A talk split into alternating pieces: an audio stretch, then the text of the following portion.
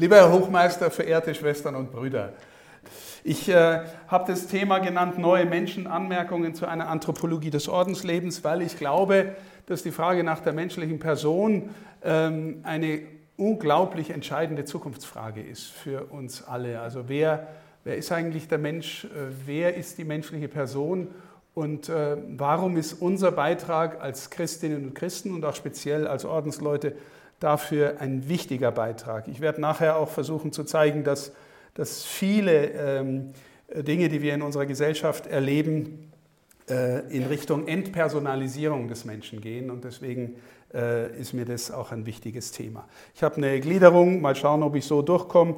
Äh, ganz kurz äh, ein, ein, Blick auf das Ordensleben im Zweiten Vatikanischen Konzil. Ähm, ich werde dann einen kurzen Blick auf Aristoteles werfen, nur auf zwei Begriffe von ihm und, und, versuchen zu zeigen, wie das in christlicher Hinsicht vertieft werden kann. Ich werde dann in spezieller Weise auf das Thema Warten können und Antwort geben, eingehen auf gesellschaftliche Trends und dann auf die Antwort des geweihten Lebens äh, noch etwas über Gebet und Liebe sagen. Das Ordensleben im Zweiten Vatikanum. Äh, übrigens, diese Texte, die können Sie, die kann ich alle zur Verfügung stellen als PDF. Sie brauchen weder äh, irgendwas mitschreiben. Ähm, wenn der Vortrag einigermaßen vernünftig ist und ich nachher dann auch der Meinung bin, dass es war, dann stelle ich den auch ins Netz. Da kann man ihn vielleicht auch nachhören oder die Dinge auch nochmal nachlesen. Da sind äh, so kleine Kärtchen, wo Sie dann sehen können, wo Sie das finden, also auf welcher Seite. Ähm, die Dinge, Sie brauchen nicht unbedingt mitlesen, ist eher so für meinen eigenen roten Faden, aber äh, wenn Sie wollen, können Sie es natürlich auch. Also das Konzil spricht in Lumen Gentium, das ist die dogmatische Konstitution über die Kirche, das Zweite Vatikanische Konzil, ganz stark eine Reflexion der Kirche auf sich selber. Wer sind wir? Wie verstehen wir uns im Verhältnis zur Welt und uns auch im Verhältnis zur modernen Welt? Und äh, im sechsten Kapitel des Zweiten Vatikanums beschäftigt sich dieser Text mit den Ordensleuten.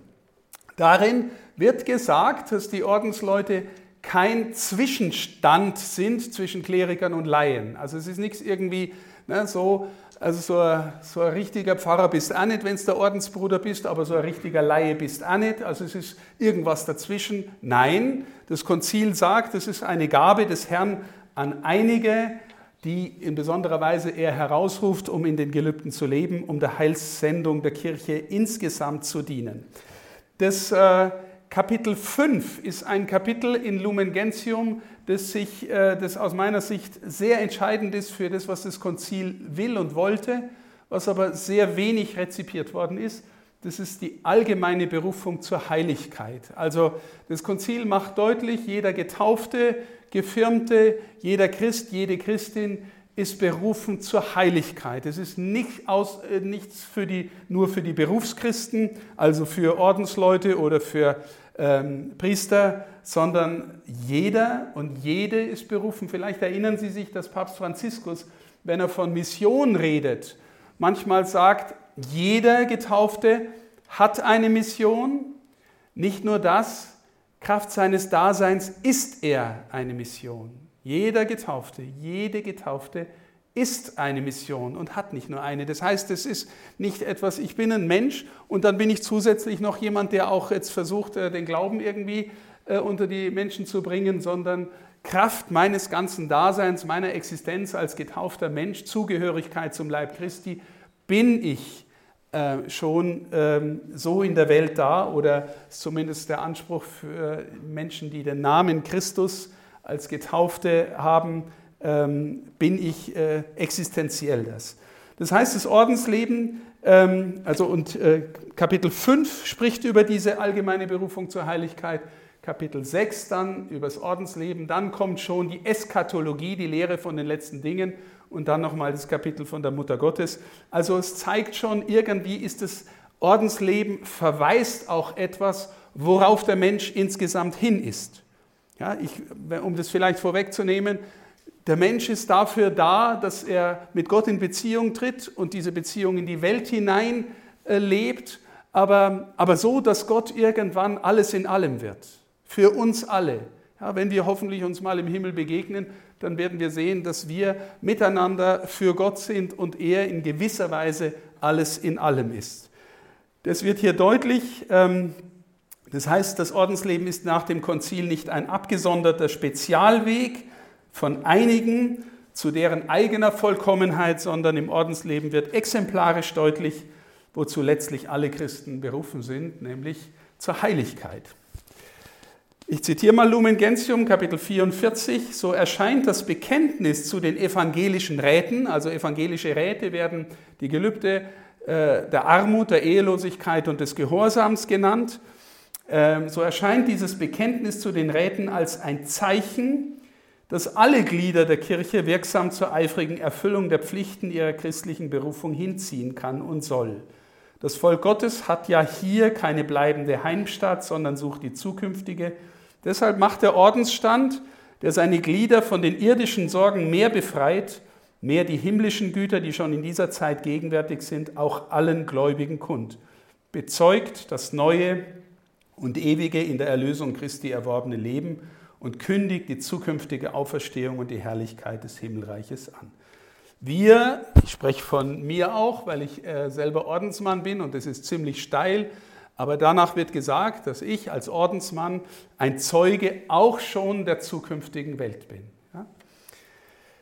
Alle sollen schließlich einsehen, sagt das Konzil, dass das Gelöbnis der evangelischen Räte, wenn es auch den Verzicht auf hochzuschätzende Werte mit sich bringt, also der Verzicht auf die Ehe beispielsweise oder auf viel eigenen Besitz, das ist alles nicht einfach nur schlecht, besonders die Ehe ist ein herausragendes Gut, äh, bringt es also Werte mit sich, dient das Ordensleben dennoch der wahren Entfaltung der menschlichen Person, das steht dem nicht entgegen, dieser Verzicht, sondern fördert sie aufs Höchste, sagt das Konzil. Also nochmal, ich verzichte auf etwas, was meiner Entfaltung nicht einfach entgegensteht, sondern hoffentlich das, woraus ich versuche zu leben, die menschliche Person aufs Höchste fördert. Ja, das ist etwas ganz anderes, als was die Welt durchschnittlich von Ordensleuten denkt. Ja, der ist eher ein bisschen komisch, der ist im Kloster, gell, der, der hat nichts mit der Welt zu tun und mit Frauen oder umgekehrt mit Männern versteht er eh nichts, also gell, schließt er sich in sein Kloster ein und tut den ganzen Tag beten. Das ist so vielleicht, äh, hier wird genau das Gegenteil davon gesagt. Ja.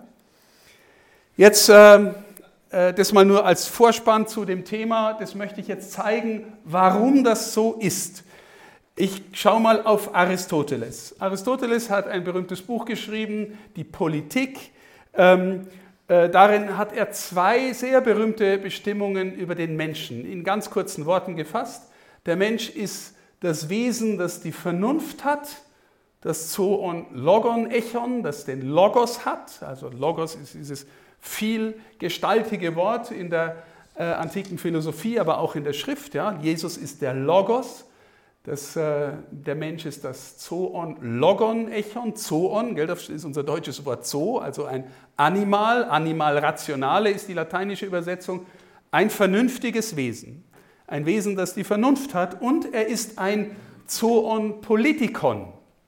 Für Aristoteles realisiert sich Menschsein einerseits in der vollen Entfaltung seiner Vernunftvermögen und andererseits in der vollen Entfaltung seiner sozialen Vermögen. Ja, die äh, die Polis ist die, das Gemeinwesen und derjenige, der sich als Mensch entfaltet, entfaltet sich in, in der Übernahme von Verantwortung oder seiner Rolle in einem Gemeinwesen in der antiken Stadt oder in der, im, im, in der antiken Gemeinschaft. Ja, das sind die zwei wichtigen äh, Kurzformulierungen für Aristoteles, Aristoteles, was den Menschen ausmacht. Das hat die, unsere Tradition im Grunde immer übernommen aber hat es auch nochmal vertieft. Ja, da kommt für uns entscheidend das Verstehen von Liebe hinzu. Ähm, warum ist es entscheidend für uns? Weil wir als Christen und Christinnen glauben, dass Liebe so viel mehr ist als nur ein Gefühl. Liebe ist ähm, auch ein Entschluss, ähm, eine Entschiedenheit der Zuwendung zu Gott und zum anderen. Und Liebe ist vor allem und noch tiefer der Grund, warum es die Welt gibt und der Grund, warum es jeden von uns gibt. Gott hat die Welt aus Liebe geschaffen. Braucht er sie? Nee. Braucht er sie und mich? Eigentlich nicht. Aber er will. Er will sie und mich irgendwie, dass wir im Dasein sind und will uns im Dasein halten. Und will, dass wir auch lernen, wie er füreinander und miteinander unterwegs sind. Ja? Das heißt, das, was äh, wir als Christen mit Liebe meinen, ist sehr viel tiefer, seinsmäßiger. Wir leben aus dem und wir sind berufen, selber darin und daraus zu leben. Der Thomas von Aquin hat die schöne, äh, die schöne Formulierung, ähm, dass die Liebe eine vis unitiva et concretiva ist. Das heißt übersetzt, die Liebe ist eine Kraft, die eint und die zusammen, concrescere heißt zusammenwachsen. Wir haben das deutsche Wort konkret. Also die Liebe ist eine Kraft, die mich eint und konkret macht. Woran kann man das sehen? Nun, der Mensch, der wirklich gelernt hat, Hingabe zu leben, der le lebt es in dem Augenblick, in dem er, es ihm gelingt, es zu leben, wir sagen mit ganzem Herzen. Vorhin habe ich in der Predigt schon vom Herz gesprochen, der Ort, wo gewissermaßen unsere intellektuellen, voluntativen, emotionalen Fakultäten zusammenlaufen. Wenn jemand was von ganzem Herzen macht, ist der ganze Kerl beteiligt. Mit seinen Emotionen, mit seinem Verstand, mit seinem Willen. Das heißt, er ist darin in gewisser Weise geeint. Wenn Sie sagen, da ist eine Person im guten Sinne ganz authentisch, dann lebt er wahrscheinlich aus dem Grund einer Liebe, die schon da ist. In der er, Martin Buber sagt, äh, äh, das schöne Wort, der Mensch hat Gefühle, aber er steht in seiner Liebe. Der Mensch hat Gefühle, aber er steht in seiner Liebe. Das heißt, das, das reicht tiefer. Das ist der, der Urgrund, aus dem alles ist. Weil wir glauben, Gott hat die Welt und jeden von uns aus Liebe äh, geschaffen. Das heißt, ähm, interessant ist ja auch die Wahrnehmung, ich, das könnte ich jetzt tiefer ausführen, aber ich sage es nur kurz, wenn Sie mal in den Zustand von Selbstvergessenheit geraten dürfen, im Spiel, in der Begegnung, im Musikhören oder im Musikmachen, ja, wenn Sie sagen, ich bin ganz in der Sache, ganz bei dem anderen Menschen, ganz im Gespräch, ich gehe in meinem Tun auf. Wenn Sie danach fragen, wann war ich eigentlich am meisten ich selbst? Dann fast immer in Momenten, in denen sie in gewisser Weise ganz außer sich waren, weil sie bei der Sache waren, im Gespräch waren, bei dem Menschen waren, mit der ganzen Person. Das ist eine interessante Erfahrung, weil daraus sehen wir, dass wir Beziehungswesen sind. Im Sein beim anderen sind wir in der tiefsten Weise wir selbst. So, das heißt christlich vertieft, Animal Soziale oder Zoon Politikon. Das stimmt, was der Aristoteles sagt, aber wir haben Offenbarung, wir haben Jesus. Das reicht nochmal woanders hin. Wie ist es für die Vernunft, Animal Rationale? Wenn Liebe eine Kraft ist, und ich sage das jetzt nochmal sehr bewusst in Abgrenzung zu dem, was wir durchschnittlich für Liebe halten, weil durchschnittlich halten wir, der unerlöste Mensch, äh, Liebe für etwas, das immer einhergeht mit Besitzergreifung. Ich mag dich schon, aber ich mag dich für mich. Und solange du nicht so bist, äh, wie ich dich gerne hätte, dann mag ich dich vielleicht nimmer. Verstehen Sie? Also wir haben meistens diesen Zug äh, der Besitzergreifung in Richtung Liebe, während Gottes Liebe so macht. Das ist für dich, das bist du. Ja, du darfst auch du selbst sein und du selbst werden. Also das meine ich mit Liebe. Und wenn Liebe eine Kraft ist, die den ganzen Menschen eint, integriert, dann muss das eigentlich auch die Dimension betreffen, ähm, die uns am meisten zu Menschen macht, nämlich die Vernunft. Weil Zoon sind alle anderen Wesen, die eine Seele haben, auch animal. Ja, und Zoon Politikon ja, wenn Sie so einen Ameisenhaufen anschauen, der, der so ein äh, super organisierter Staat ist, gell, dann sind die auch Politikon irgendwie. Ja? Aber wir sind jetzt auch noch Animalrationale. Also wir haben eine Vernunft.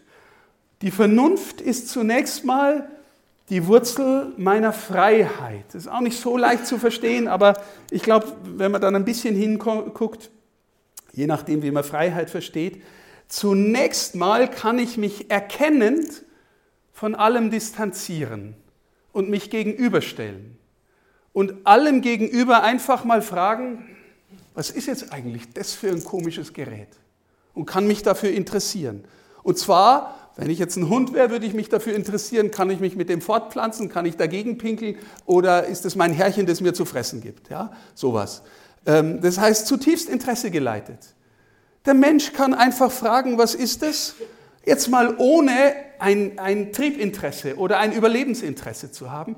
Ich kann, was ist jetzt das eigentlich für ein komisches Ding? Ja? Und, und kann mich der Sache um der Sache willen zuwenden. Dafür brauche ich aber in gewisser Weise zunächst mal eine Art von Distanzierung. Ja? Und die Distanzierung ist, löst mich heraus aus einer Abhängigkeit, triebgesteuert oder was auch immer. Und ich kann mich distanzieren und in Freiheit dem Gegenstand zuwenden. Ja, deswegen reicht unsere Vernunft tiefer als nur gewissermaßen das Erkenntnisvermögen von, auch von höheren Tieren. Ja, ist die Frage hier, und der Robert Spähmann hat mal gesagt, wenn wir, wenn wir zum Beispiel verstehen würden, dass Delfine das könnten, dann müssten wir sie als Personen behandeln. Ja, vielleicht können Delfine das ja. Sich gewissermaßen in einer tiefen Weise, ich werde nachher gleich das Wort Sachlichkeit erklären, den Dingen in einer, in einer sachlichen Weise zuwenden, wo es um die Sache als Sache geht. Ja. Ich kann mich nun distanzieren äh, und das als Wurzel meiner Freiheit und ich kann mich im Wesentlichen aus zwei Gründen dis distanzieren. Der eine Grund ist, ich will die Sache beherrschen und benutzen und gebrauchen. Ja, ich schau mal, ich kenne das zwar nicht, aber ich schau mal, was es ist. Ich so kann ich was damit machen? Kann ich es beherrschen? Kann ich mir damit mein Leben irgendwie organisieren? Kann ich es erleichtern? Kann ich damit Macht über andere ausüben? Was auch immer. Ja? Ich könnte damit ein bestimmtes Art, eine bestimmte Art von Interesse verbinden, brauche aber dazu auch zunächst die Distanzierung.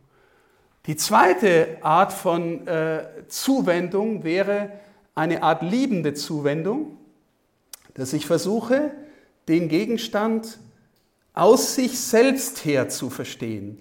Jetzt gehe ich mal vom Gegenstand weg, weil es bei Personen leichter wird zu verstehen, was ich meine. Ich kann mich von einer Person distanzieren, erkennend, um sie dann gewissermaßen für meine Zwecke zu manipulieren. Ja, ich kann sie dann irgendwie steuern und ich so.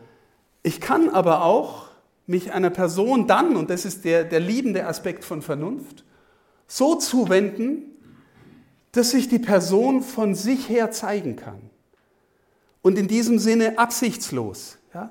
Ich kann ein so hörender sein oder so offener sein, dass äh, die andere Seite, die ich gewissermaßen auch frei gegeben habe, sich von sich her öffnen und mir zeigen kann. Wir können sogar sagen, bei Personen sich offenbaren kann. Ja? Weil wenn Sie zum Beispiel mir jetzt sagen, ich habe echt Schmerzen, äh, das weiß ich nicht. Ich kann mich nur gewissermaßen innerlich zuwenden und versuchen zu verstehen, was das bedeutet, ja? dass Sie gerade Schmerzen haben. Aber das ist aus Ihnen, das offenbaren Sie mir. Das heißt, ich habe eine Weise, eine Möglichkeit, meine Vernunft so auf den anderen hin auszustrecken, dass er nicht nur in seinem Für mich Sein sich zeigt, ja, was mache ich damit, wie manipuliere ich den, wie benutze ich den, sondern in seinem An sich Sein. Wer ist der? Einfach so, wer er oder sie ist und sich mir zeigt. Dazu brauche ich auch eine freie Vernunft. Ja? Sonst könnte ich mich nicht dem so zuwenden, dass er sich von sich her zeigt. Das wäre jetzt christlich gesprochen animal-rationale in einer zutiefst und positiv verstandenen menschlichen Weise. Eine Vernunft, die gewissermaßen nochmal äh, dem Geschöpf oder dem Gegenstand der Erkenntnis hilft, sich von sich selbst her zu zeigen. Ein katholischer Philosoph namens äh, Hengstenberg hat mal gesagt, der Mensch kann konspirieren. Ja, Im Spiritus, im anderen, im Gegenstand ist schon eine Art Geist, eine Art Vernunftanlage, die nicht von mir kommt, aber ich kann mich so zuwenden, dass ich gewissermaßen verstehen kann, was der andere aus sich selbst ist. Das ist zum Beispiel für die Pädagogik unglaublich wichtig, ja? weil wir geneigt sind, wenn wir Kinder haben, ich bin Salesianer, das heißt, ich war auch in der Pädagogik tätig, dass ich irgendwas in das Kind reinlege, was gar nicht drin ist, aber damit es äh, irgendwie äh, mich gut findet oder, oder meinen Wünschen folgt oder sowas. Ja? Der Papa, der unbedingt will, dass der Sohn die Praxis übernimmt, obwohl er viel lieber ein Künstler ist, der im Zirkus auftritt oder was auch immer. Ja? So, ähm, das ist die eine Seite, wo ich interessengeleitet bin und die andere Seite, kann ich vielleicht sogar, wenn ich ein Liebender bin, das Kind, den Jugendlichen, so gut erkennen, dass ich in dem sogar etwas sehe, was da ist, was der vielleicht noch gar nicht selber erkannt hat und kann es lernen herauszulieben in aller Freiheit. Verstehen Sie, das ist, das ist auch die Kraft einer liebenden Vernunft, die sich dem anderen um seinetwillen zuwendet. Und das ist ehrlich oft gar nicht so leicht zu unterscheiden. Ja, das, habe ich das schon in mir? Ich habe es nur mit der Gnade Gottes in mir. Weiß ich, dass ich kein Rattenfänger bin? Nee, ich weiß es nicht. Weil der alte Adam, der anerkennungssüchtig ist in mir, der ist auch da und bleibt da. Und ich kann mir das jetzt noch so gut einreden, dass ich das anders könnte. Ich weiß es nicht. Ich brauche Erlösung dazu, dass ich es kann. Aber ich bin überzeugt, dass die menschliche Vernunft so unterwegs ist oder unterwegs sein kann. Erlöste Vernunft, in diesem Sinn animal-rationale. So, ähm, wir alle bewegen uns immerfort notwendig zwischen beiden Perspektiven, wenn wir innerlich einigermaßen frei sind, ähm, weil wir auch Dinge benutzen und gebrauchen müssen, auch um unser Leben zu organisieren. Aber wenn das nicht insgesamt unter dem gewissermaßen Dach von Förderung, von Personalität, auch von Zuwendung zum anderen steht, dann verfehle ich mich, dann bleibe ich ein ichhaftes, machtbewusstes oder kontrollbewusstes Wesen, der im Grunde immer nur seinen eigenen Vorteil sucht. Ich kann das auch so tun und wir Kleriker sind auch versucht, dass ich das alles ganz gut kaschiere, ja, dass, ich, dass es so aussieht, als ob. Zum Beispiel, ich bin Salesianer und im Noviziat habe ich ein ganzes Jahr lang darüber gehört, wie toll Don Bosco ist. Ne? Damit, wir, damit wir das alles irgendwie auch kapieren und verinnerlichen. Ja? Aber die Versuchung ist, Oster will sein wie Don Bosco. Ja? Da kommt jetzt ein Jugendlicher daher und äh, Oster will sein wie Don Bosco und ist jetzt ganz gut zu dem Jugendlichen. Ja? Aber insgeheim bin ich gar nicht wirklich ganz gut zu dem Jugendlichen, sondern ich mache ihn zum Erfüllungsgehilfen meines Selbstideals von Don Bosco. Ja? Verstehen Sie, das, der passt dann in mein Bild rein, das ich von mir selber gerne hätte. Und ich bin noch nicht wirklich innerlich wirklich bei ihm gewesen, sondern unter dem Schein des Guten benutze und gebrauche ich dennoch. Das ist auch nicht selbstvergessen. Ja? Verstehen Sie, wenn ich jetzt ein ganz dunkles Kapitel nur mit einem Halbsatz gestreift, wenn ich die schlimmsten Missbrauchstäter meiner Gemeinschaft, die es natürlich auch gegeben hat, weil wir ein äh, Jugendorden sind, dann waren das in der Regel die am meisten charismatischen. Also jetzt und charismatisch im gut erscheinenden Sinn. Ich meine jetzt nicht die, wissen Sie, also, sondern Menschen, die denen es leicht gefallen ist, mit anderen in Kontakt zu kommen und die das konnten, Jugendliche an sich ziehen. Ja? Und gleichzeitig hintergründig doch nur dem eigenen Ego gedient haben. Wie komme ich zur Freiheit der Liebe? Ich habe jetzt hier schon den Begriff stehen, äh, Max Scheler und Josef Pieper haben zur Fähigkeit des Menschen, die ich jetzt versucht habe zu beschreiben, die Fähigkeit zur Sachlichkeit genannt. Ähm, die wir glauben, dass sie uns gegenüber zum Beispiel Tieren auszeichnet. Also, und damit meine ich jetzt nicht besondere Nüchternheit oder Bürokratieversessenheit oder sowas, sondern die Fähigkeit, sich einer Sache um der Sache selber willen zuzuwenden. Meine ich dich als dich oder meine ich dich doch nur in, meinen, in deinem Für mich? Meine ich dich als dich? Man, wenn hier Eheleute dabei sind, wovon ich ausgehe, dann können Sie sich mal fragen, was meinen Sie eigentlich, wenn Sie sagen, meine Frau, mein Mann? Ja? Was meint man mit diesem mein? Ja? Gehört dir der oder, ja? oder bist du bereit, berufen, den auch in, im, im richtigen Sinne freizugeben, die andere Person? Fördert ihr euch gegenseitig auf dem Weg zur Heiligkeit? Oder will ich den anderen doch ein bisschen besitzen und manipulieren. Also äh, ihr merkt schon, das, das reicht tief, was wir da besprechen. Das liebende Erkennen als das sich überschreiten auf den anderen als anderen. Und das ist das ist deswegen so intensiv oder so, wie soll ich sagen, so wichtig, weil es eine Art von Erkennen beschreibt, die in der Bibel mit dem Begriff Yada einhergeht. Sie alle wissen wahrscheinlich, dass, dass wir in der, im, im Buch Genesis, äh, wenn Adam zum ersten Mal Eva begegnet, und dann heißt es relativ schnell, sie erkannten einander, dass das eine Art von Vereinigung ist, die den ganzen Menschen impliziert. Ja, ähm, und natürlich, sobald jetzt in, in der Mensch gebrochen ist und auch in dieser Beziehung, in der sexuellen Intimität, da ist gewissermaßen die Begierlichkeit, die den anderen für sich will, noch, wie soll ich sagen, oft noch stärker ausgeprägt. Und, äh, und wir spüren, wie wir auch in, dem, in der Hinsicht gebrochen und, und auch in bestimmter Weise erlösungsbedürftig äh, sind, weil ähm, wenn es da heißt, Adam erkannte Eva oder sie erkannten einander, dann ist es noch vor dem Sündenfall. Ja? Also äh, Sex ist für was Gutes gedacht äh, in der Heiligen Schrift. Ja? Äh, nur nach dem Sündenfall schaut es dann irgendwie anders aus. Da wird es dann ähm, auch die Quelle für, für ganz viel Übles, ohne in sich selbst schlecht zu werden. Das muss man natürlich auch immer sagen. Und wir Christen haben da schon eine Schlagseite dafür ähm, zur Verschlechterung. Okay. Ähm, ja, das habe ich jetzt schon gesagt, ich mache zu viel. So, die Haltung der Sachlichkeit, sich einer Sache um der Sache selber willen zuwenden, wird äh, meines Erachtens an den Gelübden, die ich als Ordensmann versprochen habe, in besonderer Weise deutlich. Ähm, äh, Gerade im Anschluss an das Thema äh, Sexualität, äh, da haben wir den, den altmodischen Begriff der Keuschheit. Ja, wir nennen heute das Gelübde Ehelosigkeit, aber eigentlich geht es um Keuschheit. Und zwar auch da wieder bei Thomas von Aquin ist die Castitas noch auch tief verbunden mit einer Art Erkenntnisbeziehung.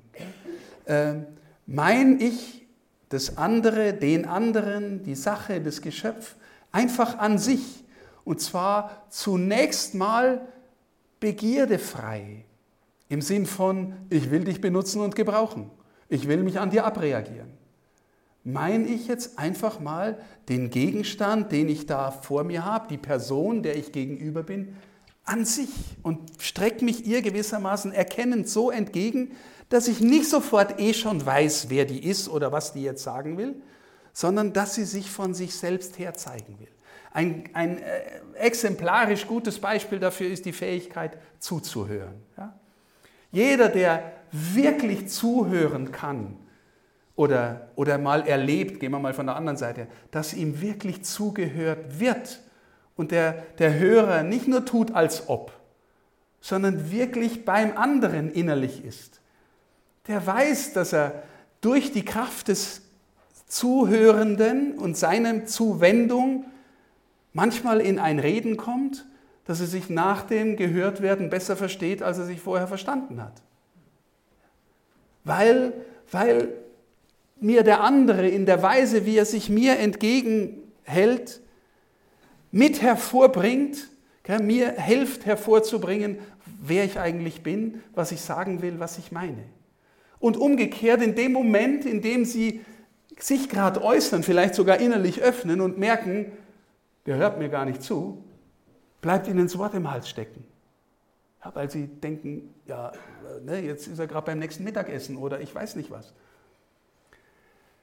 Also an der, an, an, am Hören aufeinander und im Zuhören wird ähm, deutlich, was ich äh, versuche zu meinen und äh, versuche zu sagen. Und da wird auch deutlich, was ein keusches Zuhören ist. Verstehen Sie?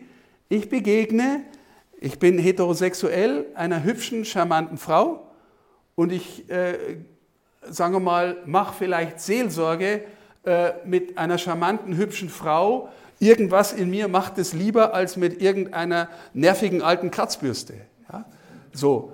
Äh, ja, so ist es halt. Ne? Jeder von uns ist auch ein Mensch. Jetzt kann ich dieses Hören üben, ohne dass jetzt gewissermaßen äh, die erotische Dimension in mir stimuliert wird, sondern einfach um der Sache, um des Menschen willen äh, äh, bei ihr sein innerlich. Und kann ich es in der nächsten, vielleicht reiferen Stufe irgendwann auch bei der nervigen alten Kratzbürste? Weil sie von, vom lieben Gott genauso geliebt wird wie ich. Kann ich das? Oder denke ich mir, jetzt hängt mir die schon wieder einen Text ans Knie, die nervt mich doch eh, ich weiß eh, was sie sagen will, jetzt, jetzt kostet sie mich schon zwei Stunden oder ich weiß nicht was. Äh, kann ich auch alles sagen, gibt es auch in mir, habe ich auch ein Selbstinteresse und bin unfähig zuzuhören. Also, aber der Mensch hat in sich die Fakultät, die Möglichkeit, so beim anderen zu sein, dass er keusch ist. Stehen Sie in einem weiten Sinn dieses Erkenntnisverhältnisses. Der keusche Zugang zur Welt. Vielleicht ist moderner oder etwas, ist auch ein altes Wort, aber Lauterkeit ist vielleicht ein Wort, das dem besser entspricht, weil es dann ein bisschen entsexualisiert ist. Ja? Lauterkeit. Arm im Sinne von, wir haben die, die, in der allerwichtigsten Rede, die Jesus je gehalten hat, äh, in der Bergpredigt, ist der allererste Satz, die Seligpreisungen derer, die arm sind im Geist. So ist die wörtliche Übersetzung. Ja? Und damit wir nicht verwechseln, dass nur die Idioten in den Himmel kommen, äh, bedeutet, äh, steht da selig, die arm sind vor Gott. Arm vor Gott. Das ist keine schlechte Übersetzung, weil ich glaube, auch in dem Sinn, den ich vorhin auf das Thema Keuschheit oder Lauterkeit gesagt habe, ein Mensch, der die wesentlichen Dinge seines Lebens von Gott erwarten kann. Und wenn Gott auch eine Person ist, die sich offenbart, also ein jemand, zu dem man du sagen kann, dann ist er nicht einfach verfügbar und ich kann nicht einfach sagen, jetzt mach mal. Ja, oder jetzt bin ich da und jetzt kannst du mal gefälligst dich äußern oder so, sondern habe ich die innere Armut, die innere Freiheit auf die Offenbarung Gottes in meinem Herzen warten zu können. Und er kommt im Grunde immer, also jedenfalls in, so wenn wir heute über zum Beispiel Gebet sprechen, kommt er immer eher leise, zärtlich, behutsam,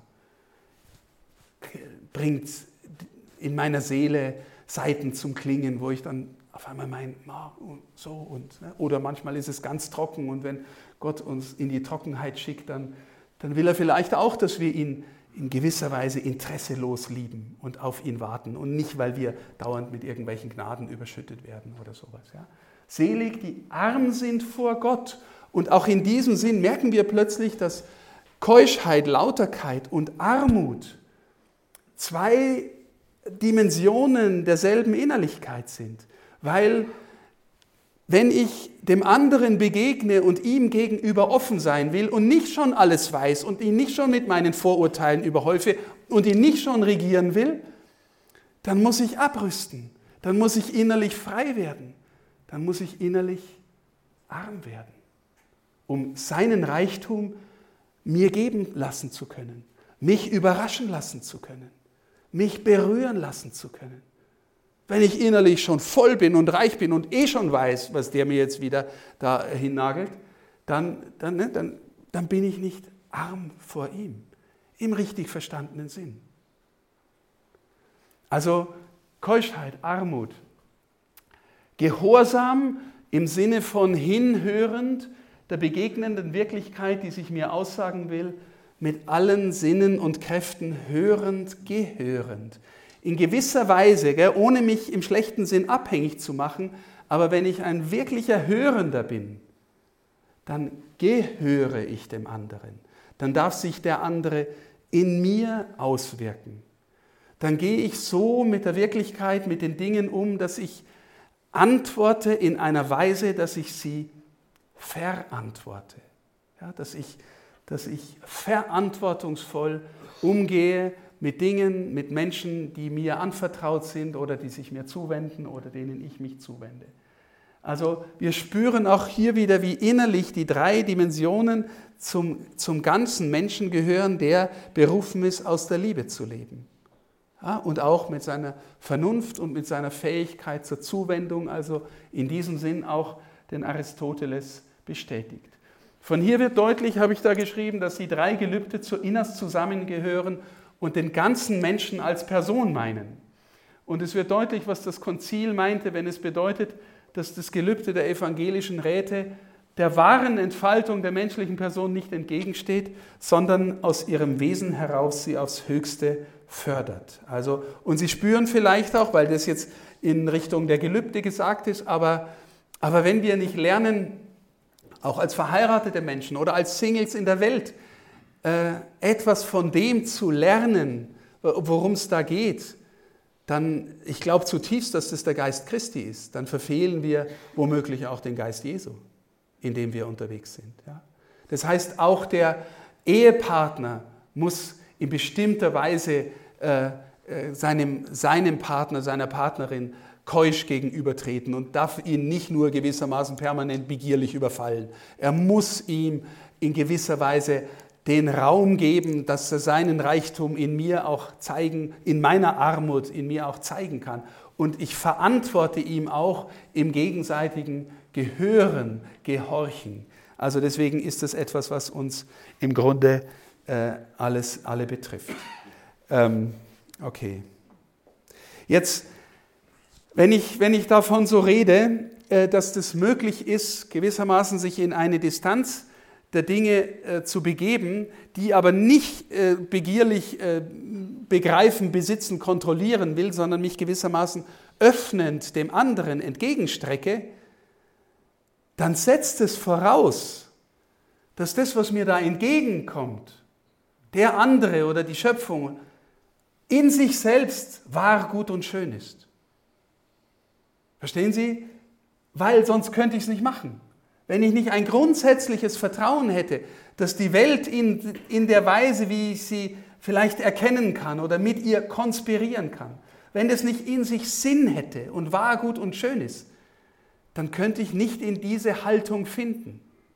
Oder ich würde mich permanent dafür schützen. Weil, und jetzt ist es, das ist die Krux, natürlich kommt mir von vorne auch entgegen äh, Verrat und Lüge und äh, Leid und was auch alle und am Ende der Tod, was am Ende was mich alles aus dieser Welt bedroht. Ja? Wenn ich dieser Welt gegenüber, den Menschen gegenüber immer nur äh, äh in völliger Offenheit äh, äh, gegenübertreten würde, dann wäre ich wahrscheinlich doch ein bisschen doof. Ja? Ähm, Jesus sagt in diesem Sinne, seid klug wie die Schlangen und arglos wie die Tauben. Also diese, merkt ihr, die, die Arglosigkeit steckt in dem arm ehelos Gehorsam. Und die Klugheit steckt in der Fähigkeit zu unterscheiden, aus welchem Geist kommt jetzt das eigentlich, was mir da entgegenkommt. Und natürlich, jeder von uns hat äh, seine Verletzungen, seine Enttäuschungen in dieser Welt. Und je tiefer sie sind, desto weiter ähm, mache ich zu und will beherrschen und gebrauchen, auch die anderen Menschen. Aber dann bleibe ich geistlich gesprochen im Tod, weil ich dann nicht lebendig bin. Wer nicht liebt, bleibt im Tod, sagt der Autor des ersten Johannesbriefes. Ja? Das heißt, was hilft mir eigentlich oder wer hilft mir eigentlich, mich wirklich zu öffnen? Der, der in radikalster Offenheit am Kreuz sich der Welt so entgegengestreckt hat, dass sie sich auch in ihrer Bosheit und Lüge und todbringenden Gewalt an ihm austoben konnte, damit deutlich wird, dass der Tod und das Leid nie das letzte Wort haben, damit deutlich wird, dass Liebe am Ende immer gewinnt. Und damit deutlich wird, wenn ich mit ihm gehe und auf ihn setze, dass ich dann auch, wenn ich verletzt und verwundet werde, lerne die Dinge leichter zu tragen und trotzdem nicht aufhöre zu versuchen zu lieben. Wer nicht liebt, bleibt im Tod. Das heißt, Sie spüren vielleicht, äh, liebe Geschwister, wie sehr wir einen Erlöser brauchen in jeder Beziehung. Wie sehr wir einen Erlöser brauchen. Und wer in der durchschnittlichen Welt von heute braucht noch einen Erlöser? Passt doch alles. Geht mir doch gut. Ist doch alles in Ordnung. Nee, ist nicht alles in Ordnung. Meistens versuche ich, mein meine, mein alter Adam versucht sich mit ein bisschen Christentum zu dekorieren und er selbst zu bleiben. Aber heute war, heute war im Evangelium, in dem heutigen Tagesevangelium, wer nicht sein Kreuz auf sich nimmt und mir nachfolgt, kann nicht mein Jünger sein. Es ist echt hart, weil, wissen Sie, wir, wir neigen dazu, das mit dem Kreuz zu spiritualisieren. Wir sagen, okay, äh, mir tut mein Knie so weh, das ist mein Kreuz. Oder wir sagen, meine Nachbarin, die nervt mich, weil sie irgendwie dauernd laut über den Gartenzaun schreit, das ist mein ständiges Kreuz. Wissen Sie, was in der Antike ein Kreuz tragen hieß? Zu seiner eigenen Hinrichtung gehen. Das war noch nicht spiritualisiert. Das war die brutalste Foltermethode, die das römische Reich für Terroristen hatte. Damit alle sehen, äh, dass das ja keiner nachmacht, was dieser Verbrecher da gemacht hat. Dafür war das Kreuz da. Und dann sagt er, du denkst, hat er einen Knall? Wie redet der so? Wer nicht sein Kreuz auf sich nimmt und mir nachfolgt, kann nicht mein Jünger sein. Verstehen Sie, da geht es um was, dass etwas in mir sich umdrehen lässt von seiner Präsenz, dass ich nicht mehr einfach nur, nur kontrollierend, gebrauchend und dominierend durch die Welt gehe. Und das ist, wenn, man das, wenn ich das jetzt mit dem Macht und Kontrollieren so sage, das ist als Kirche eines unserer größten Dilemmata. Was wird uns immerfort vorgeworfen, neben dem Missbrauchsthema? Machtmissbrauch. Machtmissbrauch ist bei Jesus so deutlich. Und wer und wer der Größte von euch sein will, der soll der Diener von allen sein. Und sind wir es? Bin ich es als Bischof, habe 10.000 Mitarbeiter im Bistum? Puh, Im Zeugnis steht, er bemühte sich und das ist meistens 4 Minus oder sowas. Ja. Okay, also die evangelischen Räte sind aus dieser Sicht kein Selbstzweck, auch keine asketische Sonderübung, sondern sie leben aus einem ursprünglichen schon berührt sein und aus, einer, aus einem, wissen Sie, wenn ich sage, ähm, ich, ich kann das nur, wenn ich aus dem Logos lebe, aus dem gekreuzigten und auferstandenen Herrn, dann weil er der, der, der ganz arm war vor Gott. Ich tue nichts, was ich den Vater nicht tun sehe. Ähm, im, Im tiefsten Gehorsam gleichzeitig damit. Und, und natürlich in der größten Lauterkeit des Herzens. Als ich mich mit 15 auf die Suche nach dem Sinn des Lebens gemacht habe, wollte ich immer wissen, was ist Wahrheit, was ist Freiheit, was ist Liebe, die großen Fragen. Und irgendwann ist es mir wie Schuppen vor den Augen gefallen, dass mal einer gelebt hat, der die authentischste Liebe in Person war, der der freieste Mensch war, der je gelebt hat der, der wahrhaftigste Typ war, der je über diese Erde gelaufen ist.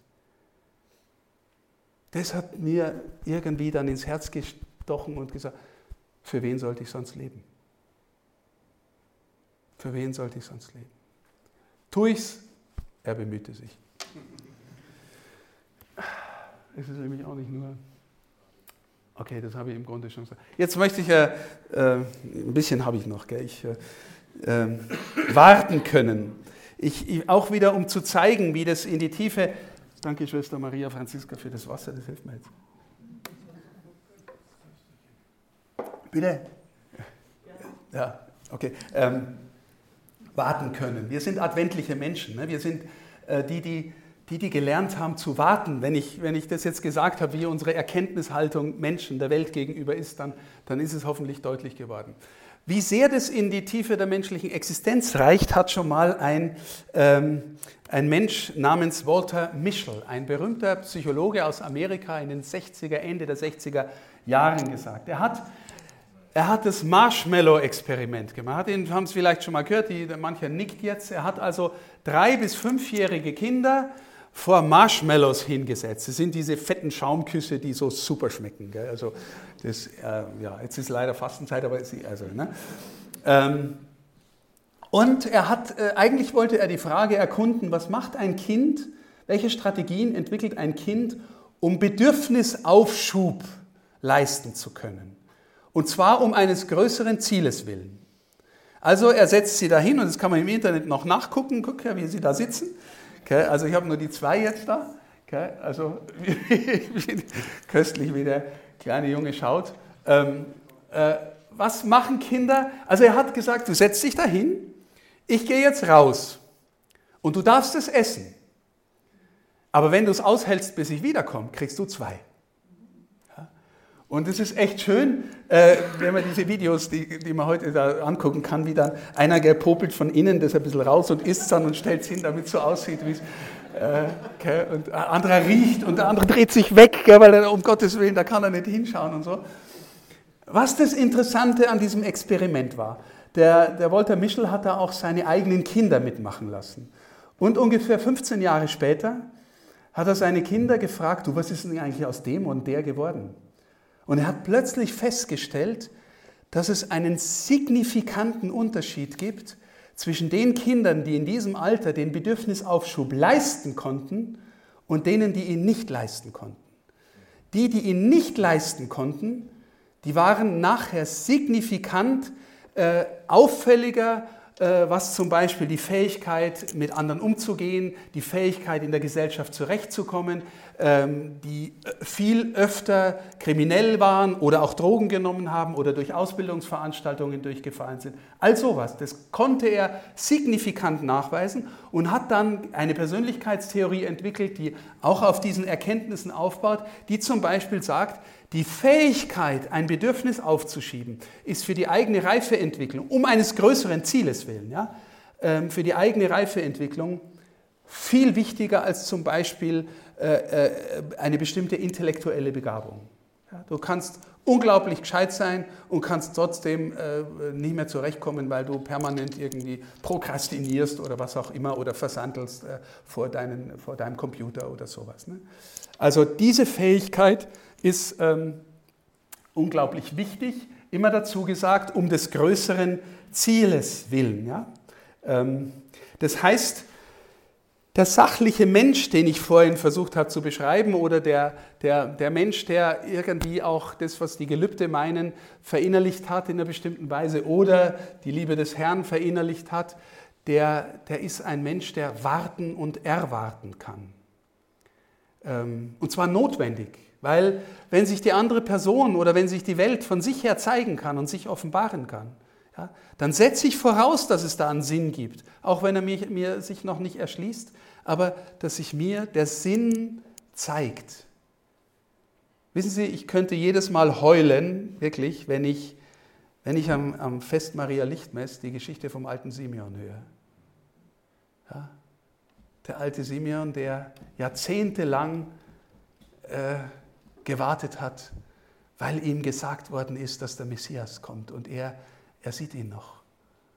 Und äh, ein Jude im ersten Jahrhundert, ja, der, hat ja, der hat ja irgendwie gehört vom, vom äh, äh, Ezechiel, dass die Herrlichkeit des Herrn den Tempel verlassen hat. Also die Juden hatten in ihrer Geschichte immer wieder Offenbarungen, dass sich die Herrlichkeit des Herrn offensichtlich in einer besonderen Art von Atmosphäre, von Dichtheit, von äh, ja, Kavot, sagt man, äh, Herrlichkeit, die irgendwie als dichte Präsenz gefühlt worden ist, wenn sie in den Tempel, hier wohnt Gott, hier wohnt der Name Gottes. Ja, das ist, da, mancher Priester konnte da nicht reingehen und Dienst tun, weil das so gewichtig war vom Gefühl her. Und dann hat der Ezechiel gesagt, die Priester waren korrupt, das Volk hat sich um nichts mehr gekümmert, vor allem nicht um seinen Gott.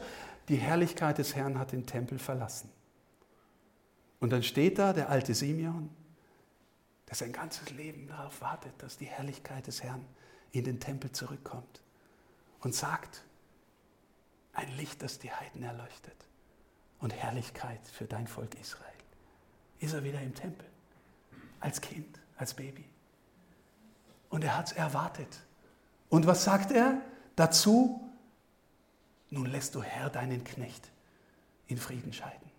Das heißt, der Tod kann mir nichts anhaben. Ich, ich, ich kann gehen, ich bin zu Hause, da, da ist die Herrlichkeit Gottes und ich bin mit ihr berührt und, und, und ich habe es erkannt, im tiefen Sinn erkannt. Ja, der wartende Mensch, der alte Simeon. Gell? Sind wir alte Simeons oder Hannas, da kommt er die auch noch dazu und redet auch noch über das Kind. Der sachliche Mensch ist warten könnend. Und Sie haben vielleicht jetzt ähm, ja, das sind noch zwei Dinge, die den Menschen am meisten auszeichnen. Äh, Versprechen zu halten und zu verzeihen. Der Mensch ist das einzige Wesen, das wir kennen, das Versprechen halten kann. Und Versprechen halten wird erst dann relevant, wenn es schwer ist, ein Versprechen zu halten. Und der Mensch kann verzeihen. Das heißt, er kann dem anderen, dem er in Freiheit gegenüber ist, die Möglichkeit zu einem neuen Anfang geben. Er kann sich aus der Verstrickung rauslösen. Ja, dass, dass das irgendwie der immerfort in gegenseitiger Abhängigkeit sind und der hat mich jetzt verletzt und ich bin jetzt böse und ich weiß es nicht was. Ich kann verzeihen. Wissen Sie, dass Christus die Treue in Person ist. Und das, was wir am Kreuz hängen sehen, nichts anderes ist als verzeihende Liebe, die uns freisetzen will. In die Fähigkeit zur Sachlichkeit, zum liebenden Erkennen, zur Treue, zum Menschsein im vollen Sinn des Wortes.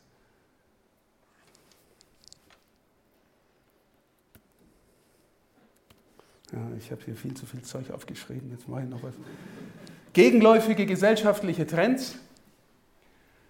Einer der problematischsten Aspekte unserer Medien- und Kultur- äh, und Konsumgesellschaft ist die schnelle Erfüllung von Bedürfnissen. Die Älteren unter Ihnen, ich zähle mich auch dazu, gell? wie lange haben wir auf den Führerschein gespart? Weiß ich nicht. Gell? Und haben da hingekämpft und sind äh, irgendwie in Ferienjob gegangen, damit wir äh, weiß ich was, 800 Mark zusammenkriegen, weil das so viel kostet hat und so. Solches Zeug. Ähm, aber, aber noch viel mehr noch jetzt durch die technologische Revolution, die, die, ähm, die Begegnungsmöglichkeit, kommt alles in, wissen Sie, das Böse und die Verführung kommt immer unter dem Schein des Guten daher. Die Lüge lebt davon, dass es die Wahrheit gibt. Die Wahrheit braucht sich selber nicht rechtfertigen. Die Lüge lebt parasitär von der Wahrheit. Sie braucht sie, damit sie sie ein bisschen verdrehen kann. Und unter dem Schein des Guten kommt die unfassbare Möglichkeit daher, allen Menschen zu begegnen, mit allen Menschen in Konversation und in Beziehung zu sein im Internet.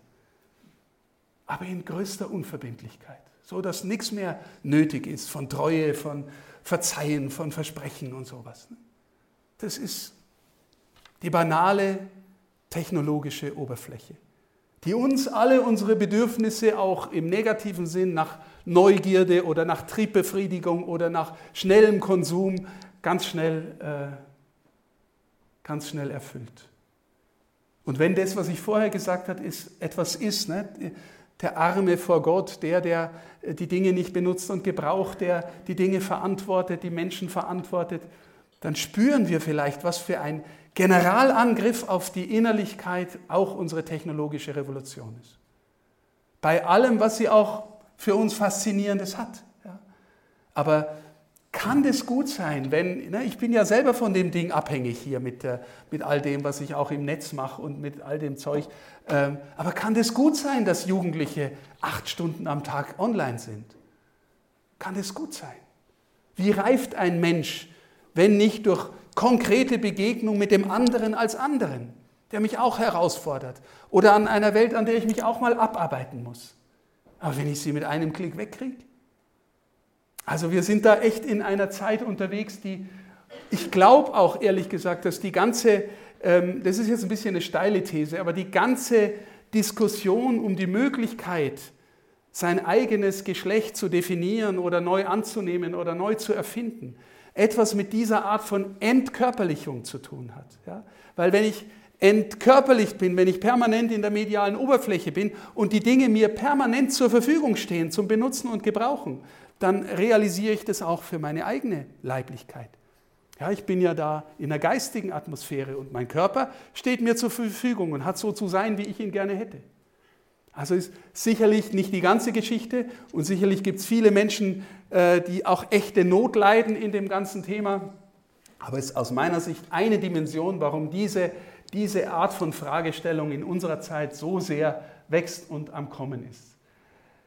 Ähm, also das meine ich zugespitzt, äh, dass wir, dass wir in ganz vielerlei Hinsicht dabei sind, den Menschen zu entpersonalisieren. Ja, wenn, wenn Gott Person ist, also jemand, zu dem man du sagen kann, wenn Jesus die Person schlechthin ist und die Mutter Gottes die antwortende Person schlechthin ist, dann heißt Person werde, werde der du bist aus dem, was dir innerlich geschenkt und ermöglicht ist. Ja? Und ganz viel von unseren kulturellen Tendenzen gehen in Richtung Entpersonalisieren in, in diesem Sinn. Ähm, ja, das habe ich im Grunde schon gesagt. Weitere gegenläufige Tendenzen nur ganz schnell gesagt. Ähm, wir haben ein anderes Verständnis von Freiheit. Ich habe Ihnen jetzt gesagt, dass in der Freiheit komme ich durch die Möglichkeit, in die innere Distanz zu gehen, durch die Quelle meiner Vernunft, aber in eine noch tiefere existenzielle Freiheit komme ich auch, wenn ich mich dem anderen wieder um seinetwillen öffnen kann und äh, ganz beim anderen sein kann, im tief verstandenen Sinn, ähm, ohne permanent Angst zu haben, ich werde verwundet oder muss mich abschließen. Also wir verstehen Freiheit viel tiefer als ich kann machen, was ich will und ich nehme mir aus der Welt, was ich haben will. Die Leugnung dessen, dessen, was wir den Sündenfall nennen der Schrift, also auch in der modernen Theologie, gibt es eine starke Tendenz, diese Geschichte, die, uns die Schrift in tiefen Bildern erzählt, wie geht es zusammen, dass der Mensch irgendwie gut geschaffen, aber doch so ein korrumpierbares Wesen ist? Brauchen wir nur in die Welt zu schauen, um zu sehen, dass das mit der Erbsünde echt nicht so verkehrt ist. Und trotzdem ist es theologisch richtig schwer zu begründen. Ja? Wie geht es zusammen mit Evolution und so weiter? Und da tun sich viele in der modernen Theologie oder in, überhaupt in unserem gläubigen Volk schwer, das zu verstehen, dass es so ist. Und dann sind wir noch in einer Wohlstandsgesellschaft, in der uns seit 70 Jahren gut geht. Und wenn es mir gut geht und ich eh niemanden umgebracht habe, dann wird der Herrgott schon nicht so sein und mich zurücklassen. Ja? So, ähm, das, äh, ich brauche Erlösung, also ich schon. Ähm, und zwar, weil ich auch ein gefallener Sünder bin. Papst Franziskus auf die Frage, wer ist Jorge Bergoglio? Ein armer Sünder. Ein anderes Verstehen von Fortschritt. Ja. Es geht auch immer weiter, auch in den Glaubenswahrheiten geht es immer weiter. Wir entwickeln uns immer weiter. Ehrlich gesagt, im 20. und 21. Jahrhundert sind wir moralisch aus meiner Sicht nicht so wahnsinnig gewachsen. Ähm, die Dominanz naturwissenschaftlicher Erkenntnis. Eines, was uns als Christen vielleicht am dramatischsten äh, betrifft, ist die, die Eliminierung dessen, was wir Realpräsenz nennen. Also wir als Katholiken haben, feiern Realpräsenz im Gottesdienst, in der Messe. Gott ist wirklich da. Aber wie ist er denn da? Als absichtslose Liebe, die sich uns öffnet, die sich uns schenken will, in die wir eintreten können, die, sie, die uns nähren will. Spüre ich das immer? Nee, ich spüre es nicht immer. Hin und wieder äh, darf ich irgendwie erkennen, dass Gott wirklich mein Leben trägt und, und wirklich da ist und in, das auch in voller Gewissheit sagen, aber so, nee, ich muss das auch lernen, ich muss auch lernen wahrzunehmen, ich muss auch lernen, durch Trockenheiten zu gehen, all sowas. Ähm, ich habe vorhin bei Tisch schon gesagt, wir sind gerade in einer Gestalt von Kirche, wo das Thema Realpräsenz Gottes äh, dabei ist zu verschwinden. Wir haben inzwischen eine Kirche, in der die Zahl der Mitarbeiterinnen und Mitarbeiter, die von Kirche ihr Geld bekommen, meistens aus der Kirchensteuer, ähm, ungefähr genauso hoch ist wie die Zahl der Menschen, ähm, die sonntags in die Messe gehen. Das sind äh, bei den Messbesuchern sind es 5 Prozent. Das sind ungefähr eine Million und ich bin sicher, dass die Kirche mit all ihren Einrichtungen deutlich über eine Million Mitarbeiterinnen und Mitarbeiter hat. Wenn die Leute, die sonntags in die Messe gehen, aber durchschnittlich über 70 sind, äh, dann können Sie sich fragen, wie viele von denen, die von der Kirche ihr Geld bekommen, äh, gehen denn in die Messe. Äh, aber es ist klar, dass diese Zahl der Mitarbeitenden steigen wird, ja, weil ganz viel Sozialkonzern, ganz viel und Sozialberufe werden immer und immer noch mehr gebraucht. Das heißt, die Caritas wächst kontinuierlich. Die Verwaltungsleute wir brauchen immer mehr Verwaltung, es bringt mich fast um. Wir brauchen Verwaltung und die Zahl der Verwaltungsleute wächst. Und es ist absehbar, es gibt überhaupt keinen gegenläufigen Trend, dass wir, was, wo wir jetzt bei 5% sind, demnächst bei 3 oder 2%. Wer braucht in ein paar Jahren noch Priester? Wer braucht die noch? Weil für was sind Priester da? Zwei Dinge, also drei, die Krankensalbung fällt im Grunde nicht ins Gewicht als, äh, äh, weil sie nicht so häufig vorkommt. Aber vor allem mal zwei Dinge, Eucharistie und Beichte. Beichte ist ein totes Sakrament in fast allen Pfarreien, außer in ein paar Klöstern. Und Eucharistie besuchen deutschlandweit 5% der Menschen, die im Durchschnitt über 70 sind. Nichts gegen Menschen, die hier sind und über 70 sind. Gell? Ganz, äh, ähm, aber wenn ich auf Visitationen draußen bin, Herr Bischof, macht in zehn Jahren der letztes Licht aus, oder? Brauchen wir in zehn Jahren noch Priester? Die, den großen Apparat Kirche als Sozialkonzern, die brauchen offensichtlich keine Messe. Die brauchen ein paar Werte, die sie irgendwie christlich anstreichen und das Ding wächst weiter. Ja? Ist es noch Kirche? Meinen wir das? Also meines Erachtens brauchen wir nichts mehr als Menschen, die bereit sind, ähm, Gott zu erwarten und daraus zu leben. Ich hätte jetzt noch ein paar Folien, ich sage jetzt noch ein paar Punkte zum Gebet und dann bin ich schon fertig. Dann können wir auch noch. Oh, ich habe schon eine Stunde jetzt. Okay. Ähm, nur, also wir brauchen betende Menschen, aber mit Gebet meine ich nicht einfach ähm, ein paar Wörter zu sagen, in denen auch Gott vorkommt und dann hat sich's wieder, ähm, sondern ich meine das als existenzielle Haltung. Ein Bild, das mir immer wieder einfällt, ist ähm, Lernen in der Wir-Form zu leben. Also diejenigen von Ihnen, die äh, äh, in, der, in, einer, in einer gelingenden Ehe leben, die denken automatisch in der Wir-Form. Ja? Ich war auch mal verliebt und in einer Beziehung und ich habe realisiert, äh, wenn, wenn ein Freund von außen angerufen hat und sagt, machen wir heute Abend was, dann habe ich zuerst gedacht, was machen eigentlich wir? Ne? Was haben wir vor? Passt der Freund von außen jetzt in unsere Beziehung rein? Oder wenn wir in Urlaub gefahren sind, habe ich von wir erzählt. Ja, wir haben da und das und das angeschaut und das erlebt und so weiter. Oder denken Sie an die Mama, die ein kleines Kind zu Hause hat und dafür volle Verantwortung hat. Irgendwie spürt man an der, dass die Mama ist, selbst wenn sie im Büro sitzt oder beim Einkaufen ist, weil sie das Kind irgendwie innerlich immer dabei hat. Ja? Beten lernen heißt Leben lernen in der Wir-Form mit Gott, glaube ich. Und das ist aber etwas, was man auch trainieren kann. Ja? Die, wissen Sie, das, äh, das, das berührt mich auch immer sehr. Ähm, die Jünger, die Jünger, wenn sie den Herrn sehen, wie der so lebt, liebt, betet, Ding, äh, heilt und äh, predigt und sie stellen ihn eine einzige Frage, wo sie ihn ausdrücklich als Lehrer ansprechen. Rabbi, er ist ja der Rabbi, der Lehrer. Die einzige Frage, die die Jünger stellen, ist nicht, wie treibt man den Dämon XY aus und wie heilt man den Leprakranken? Herr, lehre uns beten. Jetzt, ihr seid doch alles schon gläubige Juden, ihr geht doch dauernd in die Synagoge oder geht in den Tempel und äh, bringt da euer Opfer. Warum wollt ihr von ihm beten lernen? Sind doch schon Durchschnittskatholiken wie du und ich. Was wollen sie von ihm lernen? Und meine persönliche Antwort ist, Sie spüren die Intimität mit dem Vater. Sie spüren seine innere Nähe, die er zum Ausdruck bringt, wenn er Vater sagt. Ich sage immer wieder, ich hätte es so gern mal gehört, wie Jesus Vater sagt. Aber. weil, weil ein Mensch, der sie liebt, sagt ihren Namen anders als der beim Einwohnermeldeamt, der sie aufruft, wenn sie dran sind. Ja. Äh, so, der sagt es anders. Warum? Weil er, weil er sie kennt, sie in sich hat, mit ihnen geht. Beten lernen heißt in der Wir-Form leben lernen. Und dafür braucht es Zeit mit ihm. Und dafür, glaube ich, ist es wichtig, dass die Menschen an uns spüren, dass wir auch in, in bestimmter Weise den kennen, mit dem wir gehen.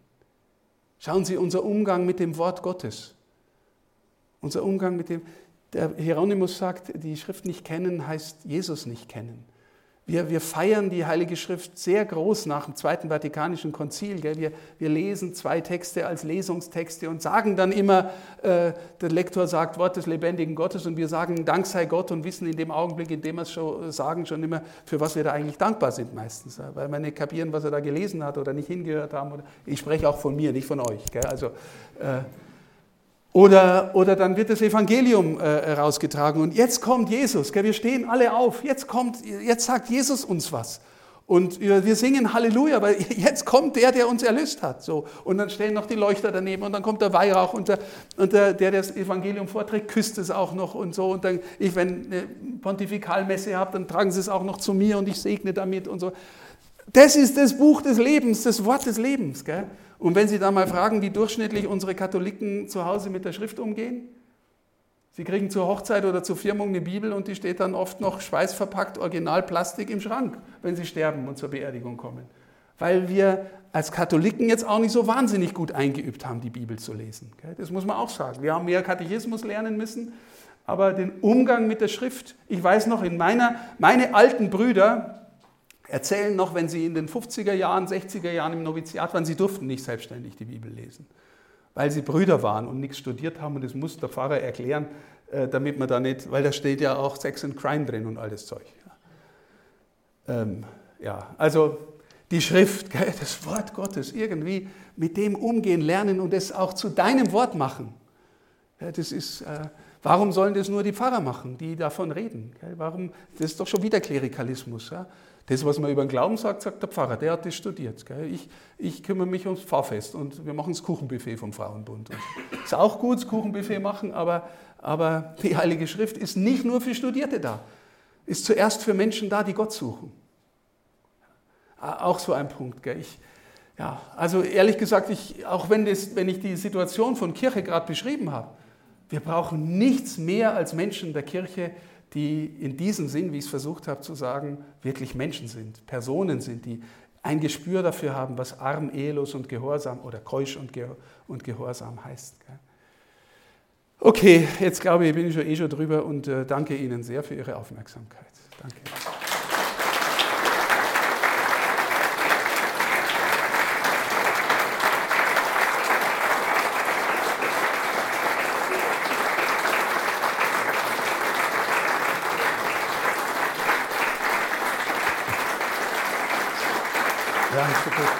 Jetzt können wir dann auch noch, jetzt könnt ihr dann auch noch aufhören zum Klatschen und noch Fragen stellen und, äh, und noch, äh, das, äh, ja, ja, genau. Ja, vielleicht äh, durch eure Fragen. Was kommt denn da jetzt rein? Nee, okay. Ähm, ja, also sollen wir kurz die Fenster aufmachen oder, oder weiter? weiter. ähm, bitte. Da hinten ist eine Frage. So stellen, jetzt haben wir kein zweites Mikrofon da, gell? Also, ja. Ich bin Kaplan Leonard Skotzig, danke für Ihren Vortrag. Ähm, Sie haben ziemlich am Anfang gesagt, äh, dass die Ordenschristen, glaube ich, ähm, exemplarisch die Heiligkeit vorleben. Ja. Äh, in Diskussionen finde ich das immer super interessant, selber auch als, als äh, geweiht durch die Weihe. Ähm, was heißt denn jetzt dieser Unterschied? Also, wir sind alle zur Heiligkeit berufen, ja. die Ordenschristen besonders, exemplarisch, sind wir alle das Gleiche, aber irgendwie doch nicht? Hm. Gute Frage. Also, wissen Sie, ich habe mich immer gefragt, warum die ewige Profess, die ich abgelegt habe, also die äh, ewigen Gelübde, warum die kein Sakrament sind. Ja? Warum sind die ewigen Gelübde kein Sakrament? Und äh, mir ist dann irgendwann deutlich geworden, weil äh, weil es die Sakramente nur für diese Welt gibt. Und die Orden ein Leben eingehen, das mit dem, was sie da versuchen zu leben, schon hinweist auf die Welt, die da kommt. Im Himmel wird nicht mehr geheiratet. Heißt es, dass da weniger Liebe ist? Nee, du wirst lernen, jeden so zu lieben, wie er gewissermaßen dir aus Gott als Gabe entgegenkommt. Ähm, leben wir das schon? Also nee, nicht, äh, ja, wir, sie bemühten sich. Gell? Also, und äh, tatsächlich, ich war als Salesianer meistens in einer größeren Ordensgemeinschaft und, äh, und da hat man auch die Möglichkeit, sich zurückzuziehen und seinen eigenen Spleen zu leben und, äh, und die anderen äh, gute Leute sein zu lassen. Das heißt, die Versuchung im Ordensleben, dem auszukommen, äh, wozu wir uns eigentlich verpflichtet haben, die ist groß. Und äh, die andere Seite hört, uns, hört nicht auf, uns darin zu versuchen. Ja, deswegen sind wir nicht automatisch äh, besser. Ähm, aber wir, wenn unser Leben gelingt, dann sind wir hoffentlich ein Hinweiszeichen, dass es eine, ein erfüllendes Leben gibt, ähm, das, äh, das auf ganz wichtige Dinge in dieser Welt äh, verzichten kann, ohne ähm, ja, ohne unglücklich zu werden, sondern eher, eher aus der Freude zu leben, die der Herr gibt. Ja. Das heißt, äh, die Eheleute sind für mich ein Zeichen, wie ähm, wenn ich, äh, wenn ich, ich, ich habe Freunde, die Familien haben, mit denen darf ich manchmal zwei Wochen verbringen und denke mir immer, pff, echt so, wenn man dann kleine Kinder hat und dann noch drei oder so, ne, das ist, pff, da denke ich mir, okay, Zölibat ist echt nicht schlecht und so.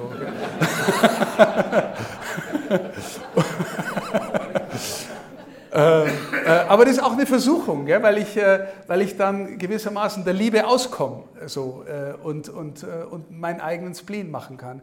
Also das darf natürlich nicht sein. Aber, und auch umgekehrt, wenn die Versuchung auch ist, aus dem Gebetsleben auszusteigen ja? Ähm, und wir nicht das wofür wir gerufen sind, uns so verinnerlichen zu lassen, dass wir Zeichen sind dafür, dass Gott ist da und er erfüllt mein Leben, äh, auch mit all dem, was ich jetzt da auf mich genommen habe, was ich, äh, dass ich keinen eigenen großen Besitz habe, ne? dass ich einen Obern habe, der mir sagen kann, geh morgen dahin. Macht eh keiner mehr, aber äh, und vor allem folgt keiner mehr. So. Äh, aber ja, das ist nochmal eine andere Frage. Aber in diesem Sinn, ja, diese Zeichenhaftigkeit unseres Lebens, die zeigen soll, wozu alle berufen sind, wenn es gelingt. Kein Automatismus, ja, kein Automatismus. Ja. Ja, Schwester Miriam. Könnten Sie aufstehen, Schwester Miriam? Entschuldigung, wenn ich Sie, damit es die anderen hören. Oder ich wiederhole es einfach, wenn Sie was sagen. Oh, Entschuldigung, jetzt, gell?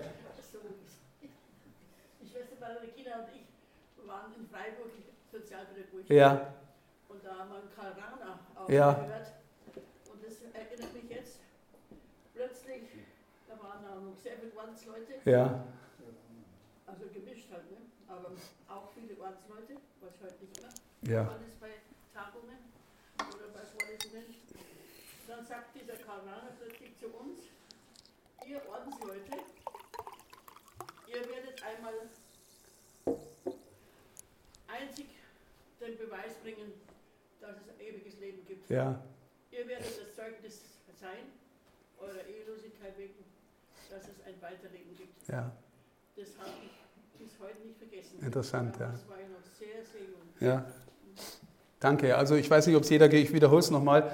Schwester Miriam hat Karl Rahner noch gehört und äh, sie war eine junge Ordensfrau in Freiburg und äh, er hat zu ihr gesagt, ihr Ordensleute werdet einmal das Zeichen dafür sein, dass es ein ewiges Leben gibt, sogar das einzige Zeichen dafür, dass es das gibt. Ja? Wenn das so ist, ne, wenn unser Leben gelingt, dann sind wir ein Zeichen. Auch ein provokatives Zeichen, ja? weil die Welt, ja, die das nicht wahrhaben oder nicht glauben will, jetzt die Welt im negativen Sinn, die sagt auch, ja, keine Ahnung, der ist ja irgendwie komisch, äh, die hat keinen abgekriegt oder äh, der steht bestimmt auf Kinder oder ich weiß es nicht was. Man braucht einen Grund, äh, um, dem, um sich den vom Leib zu halten, um zu sagen, dass diese Lebensform, das geht gar nicht in dieser Welt. Ne?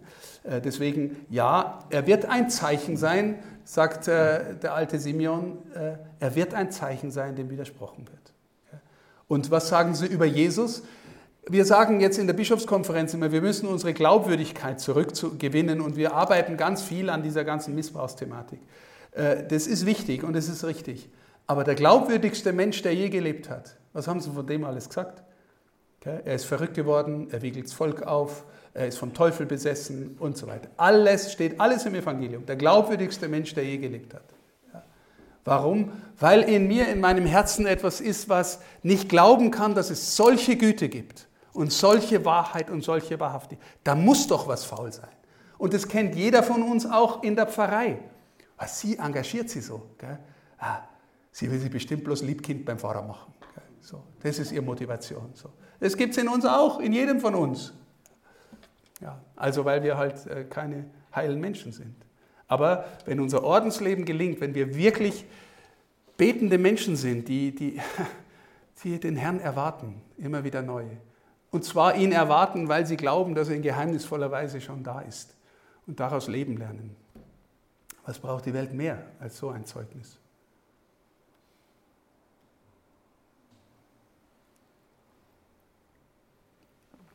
Bitte, na, äh, warten Sie, jetzt stehen zwei auf. Sie hinten machen sich zuerst und dann Sie, ja? Laut, bitte. Ja. Sie haben ja eher in so einer Nebenbemerkung angesprochen, die Problematik Kirche als Sozialkonzept. Ja. Jetzt sind wir als Ordensgemeinschaft in allen Zweigen, also bei den Brüdern, also bei den Schwestern und den Familiaren, auch sehr stark so in der sozialen Arbeit Ja. engagiert. Und ich es auch aus meiner eigenen Arbeit bestätigen. Es ist ja auch eine große Versuchung, sich sozusagen mit einfacher ja, Wohlfahrtspflege Ja. zufrieden zu geben und zu sagen, ja gut, ich bin jetzt ein guter Christ, weil ich das mache. Ja. Äh, wo würden Sie sagen, sind da konkrete Ansatzpunkte im Alltag, in der sozialen Arbeit, äh, das, was Sie präsentiert Ja. haben, auch, auch zu leben? Ah, gute Frage.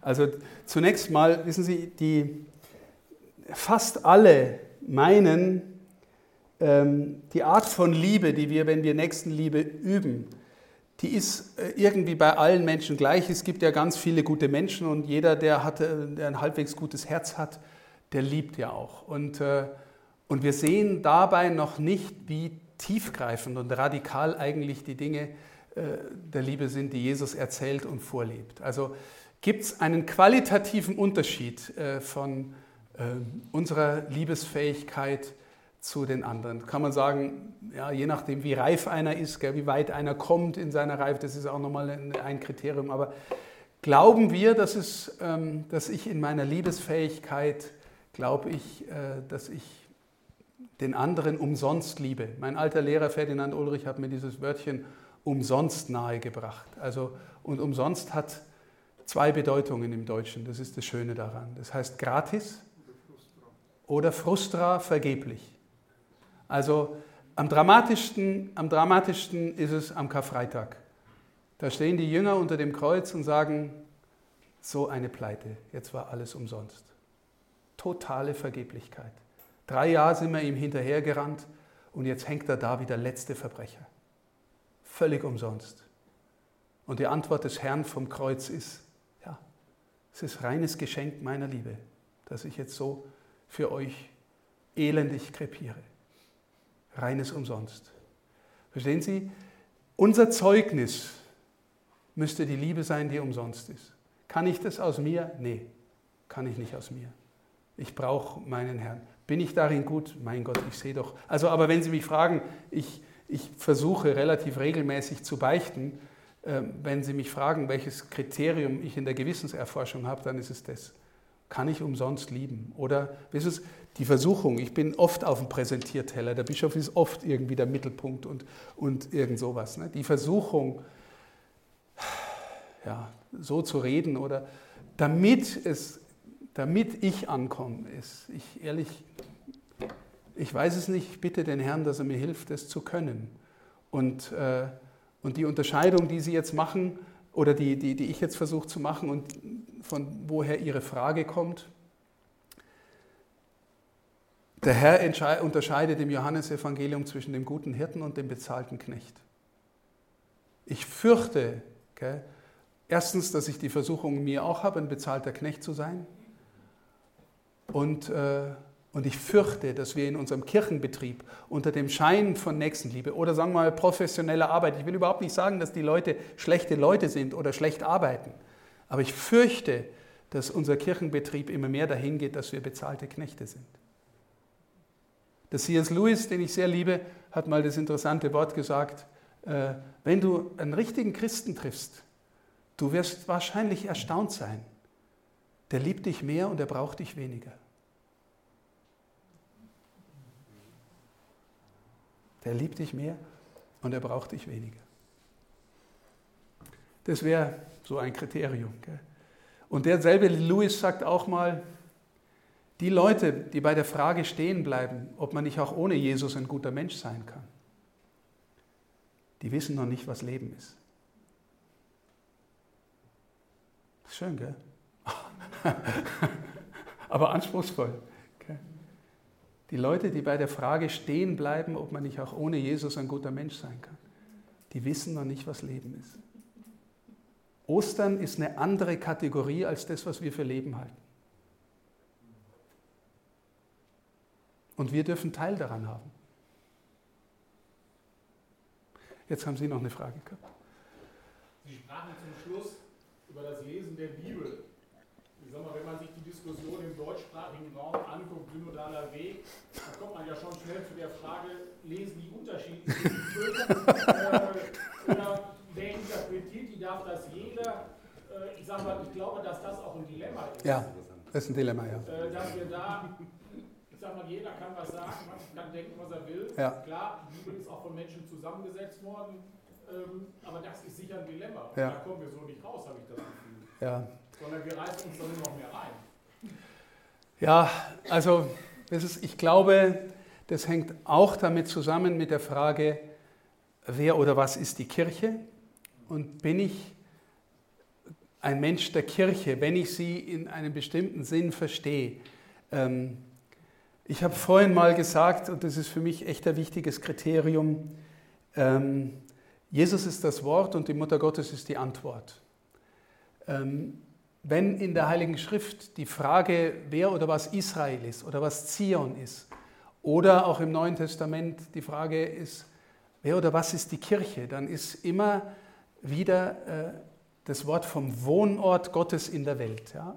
Israel geht mit Gott durch die Wüste und er wohnt unter ihnen im Offenbarungszelt. Israel lebt in Jerusalem, in deren Mitte der Tempel ist, wo Gott wohnt.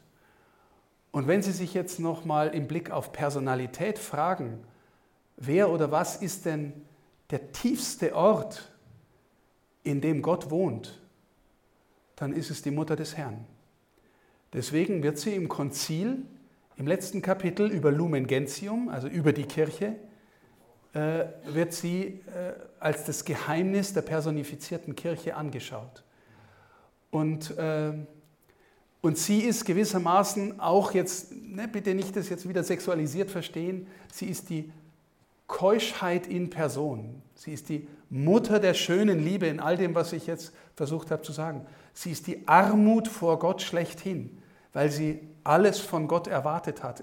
Und arm im Sinn von jungfräulich, weil sie den Reichtum ihrer Mütterlichkeit aus der Gegenwart Gottes empfangen hat. Sie ist die Hörende schlechthin. Mir geschehe nach deinem Wort. Das heißt, sie ist die Kirche. Jetzt mache ich noch mal ein anderes äh, kleines Fass auf. Ähm,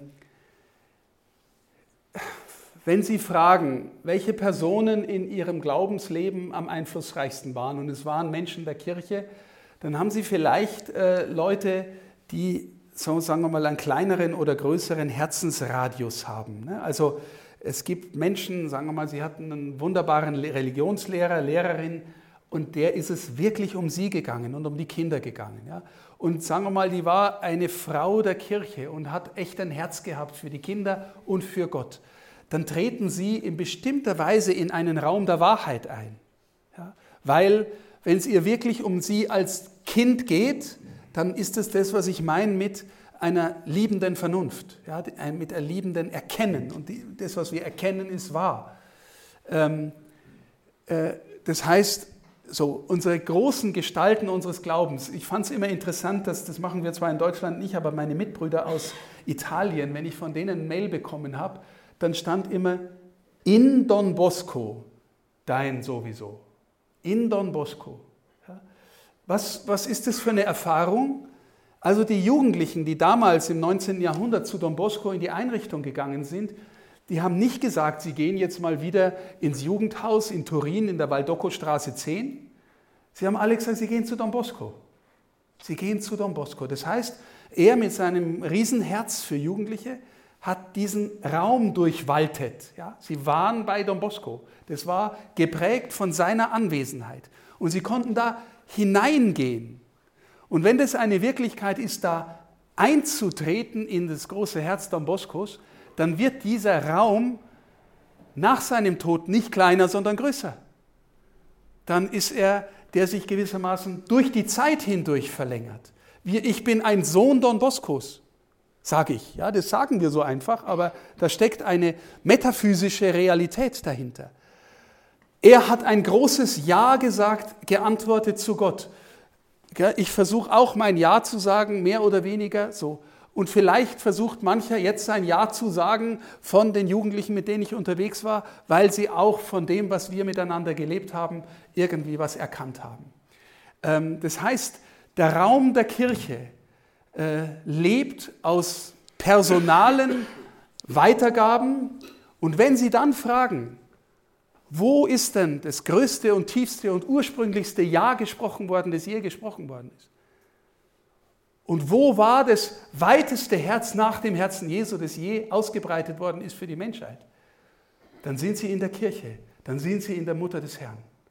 Da, ist, da kann man hineingehen gewissermaßen und das ist der Raum, der Wahrheit, der antwortenden Wahrheit.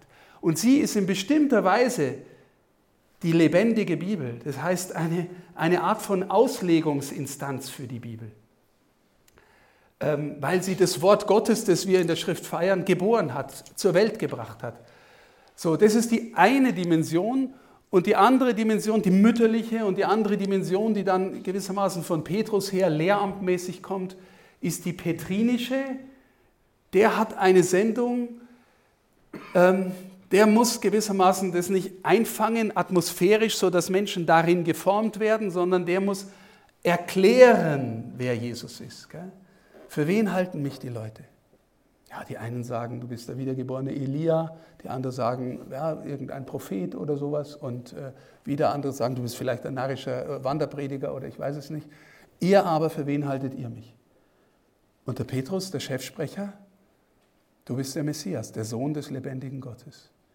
Das heißt, und in dem Moment sagt Jesus zu ihm, das hast du nicht aus dir selber, Petrus, das, hast, das haben dir nicht Fleisch und Blut ge, geoffenbart. Du hast ein Charisma, der Welt zu sagen, wer Jesus ist. Das heißt, und das ist der Kern unseres Glaubens, mein Lieben, wer Jesus ist. Und ich bin völlig, wie soll ich sagen, inzwischen völlig äh, naiv geworden in der Behauptung, die Schrift von vorn bis hinten läuft auf die Frage raus, wer ist Jesus? Direkt oder indirekt. Und das tun wir auch in der Liturgie. Wort des lebendigen Gottes, Altes Testament, Wort des lebendigen Gottes, Paulusbrief. Und dann kommt das Wort des lebendigen Gottes und spricht sich selber aus.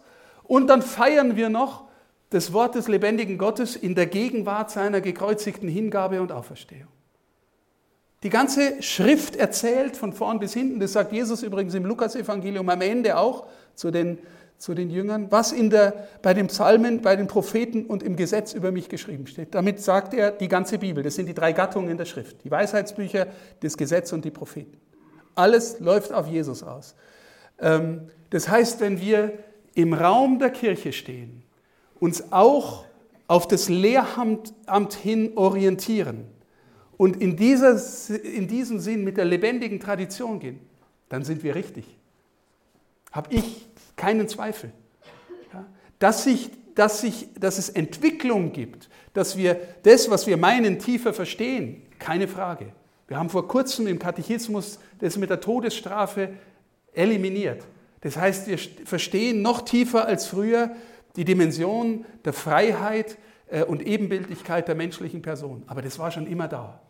Also die Entwicklung gibt es, aber im Raum der Kirche. Deswegen ich bin nicht besonders verunsichert. Mich nervt es natürlich, dass wir auch solche Debatten haben, aber bitte. Herr Bischof, ich habe zwei Fragen. Die eine, ich komme aus einem äh, Diaspora-Bistum, das vielleicht ganz anders ist als das Bistum, das Sie leiten. Und ja. doch ist es eine Erfahrung, die wir alle haben, kleiner werdende Gemeinden. Wenn ich so rumkomme, ich staune über die Menschen, die in großer Beharrlichkeit und Treue aussehen. Ja.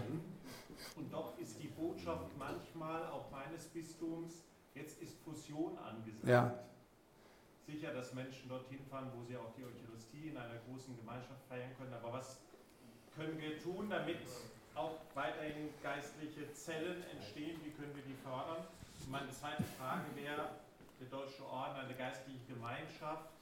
Wie sehen Sie die Rolle der Orden in einer künftigen Sozialgestalt von Kirche? Jetzt kann man natürlich sagen, okay, Ordensleute werden oder geistliche Gemeinschaften wachsen ja auch nicht. Genau. Äh, sie werden auch mit einer überschaubaren Zahl umgehen müssen und der Orden ist oder eine geistliche Gemeinschaft ist ja nicht nur etwas für Superfromme, sondern für Menschen, die versuchen, diese Berufung zu leben. Und was könnte der spezifische Beitrag sein? Ah, danke. Da sind alle Zukunftsfragen der Kirche reingepackt. ähm, ähm,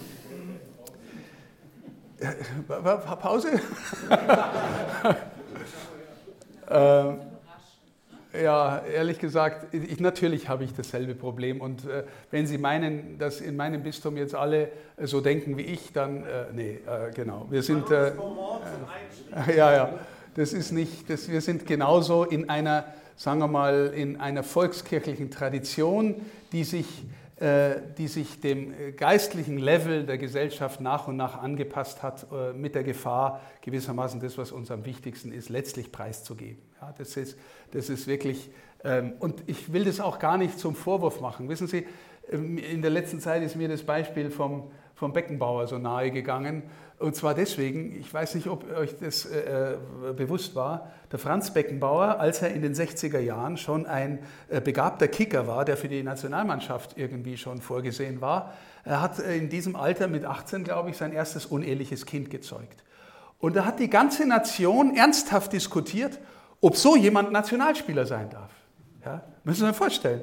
Also äh, wie absurd unter heutigen Frage, diese, ne, der muss gut kicken können, aber, aber wie der lebt, ist mir völlig egal. So, ne? Äh, das heißt, die ganze Gesellschaft war noch irgendwie durchdrungen von christlichen Moralvorstellungen. Ob das immer schon gut war ne? und wie die Rolle der Frauen damals war, aber irgendwie das, was christliche Moralvorstellung, Lebensvorstellung, gutes Menschsein, guter Familienvater sein oder so, das war alles da und hat zu dieser Frage geführt. Ja? Ähm, heute interessiert es überhaupt niemanden mehr, niemanden mehr. Die Gesellschaft ist mehr oder weniger entchristlicht. Äh, sie feiern nur noch die Feste, weil das äh, bequem und angenehm ist.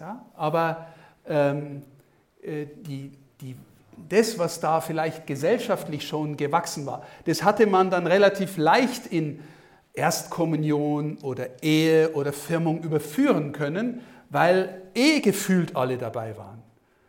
Heute führt es noch viel stärker dazu, dass wir sakramentalisieren, ohne zu evangelisieren. Ja?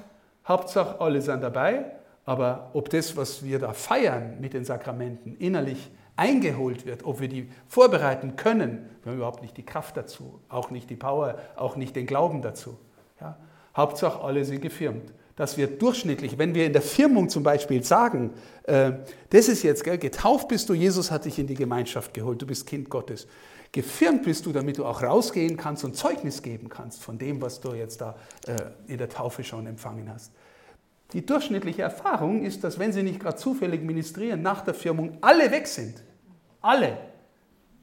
Das heißt, wir, wir scheitern kolossal mit dem, was wir da meinen. Und das hängt damit zusammen, dass wir im Grunde in unserer Pastoral immer noch so tun, als wären wir in der Zeit, wo der Beckenbauer beinahe nicht Nationalspieler geworden wäre. Wir tun immer noch so weiter. Oder fahren unser Level sogar noch weiter runter, damit, uns nicht, damit sie uns doch noch lieb haben und nicht alle bös finden. So, ähm, jetzt, äh, das heißt, ähm, wissen Sie, ich bin auch nicht ganz sicher, ohne jetzt die Leute, die heute noch in Gottesdienst gehen, durchschnittlich jetzt da irgendwie äh, kleinreden zu wollen, aber ich bin doch einigermaßen sicher, dass wenn wir uns fragen, wie wie tief ist die Dimension persönliche Christusbeziehung dort? Bei auch den Menschen, die heute äh, in, in Gottesdienst gehen. Dann würde ich mal sagen, also wenigstens haben die meisten es nicht gelernt, darüber zu sprechen, wenn sie da ist. Ne? Wahrscheinlich ist sie bei vielen da, aber so. Ähm, ich halte für die, für die Kirche von morgen diese Dimension für, für absolut notwendig dass Menschen alleine oder gemeinschaftlich lernen müssen, wer der Herr für sie ist und dass sie von dem Zeugnis geben können. Und das heißt aber, das wird keine Massenbewegung mehr sein. Das heißt, die Kirche der Zukunft wird aus meiner Sicht Gemeinschaft von Gemeinschaften sein. Dass sich vor Ort, wo auch immer, Menschen zusammenfinden, die im Glauben leben und überleben wollen und sagen, lass uns miteinander beten, lass uns miteinander die Schrift lesen, lass uns miteinander offen über unseren Glauben reden, unsere Zweifel, unsere Fragen, unsere Kämpfe und was auch immer, unsere Freude daran. Lass uns uns gegenseitig im Glauben bestärken sprachfähig werden. Und lass uns vielleicht auch miteinander vor Ort engagieren, indem wir, weiß ich was, Kindern helfen oder Flüchtlingen oder sowas. Und dann gehen die Gruppen vielleicht fahren dann an einen Ort, wo vielleicht mal, in unserem Bistum muss man eh nicht mehr als, sagen wir mal, jetzt vielleicht zwei, drei Kilometer fahren bis zur nächsten Messe, dann vielleicht mal sieben oder acht oder zehn. Das ist jetzt nicht so der Wahnsinn. Wissen Sie, ich war auf der Weltbischofssynode. Äh, da war äh, an meinem Klein, in meiner Kleingruppe der Bischof von, äh, aus Pakistan da, der immer nur verfolgte Kirche erlebt. Oder es war der, Bischof, der Kardinal, Mitbruder von mir aus Myanmar da, der Militärjunta erlebt. Denn da hat der Papst in diesem Land zum Kardinal gemacht, damit die nicht so mies mit ihm umgehen dort. Ja, damit die Weltöffentlichkeit draufschaut. Oder da war der, der Bischof Paul von äh, Cook Islands da. Der hat 15 Inseln, 2000 äh, Katholiken, fünf Priester und die 15 Inseln bedecken ein Seegebiet, das dreimal so groß ist wie Frankreich. Paul aus Cook Islands. Da denkst du dir, das Bistum Passau ist nicht der Nabel der Welt, aber vergleichsweise die Insel der Seligen. ja.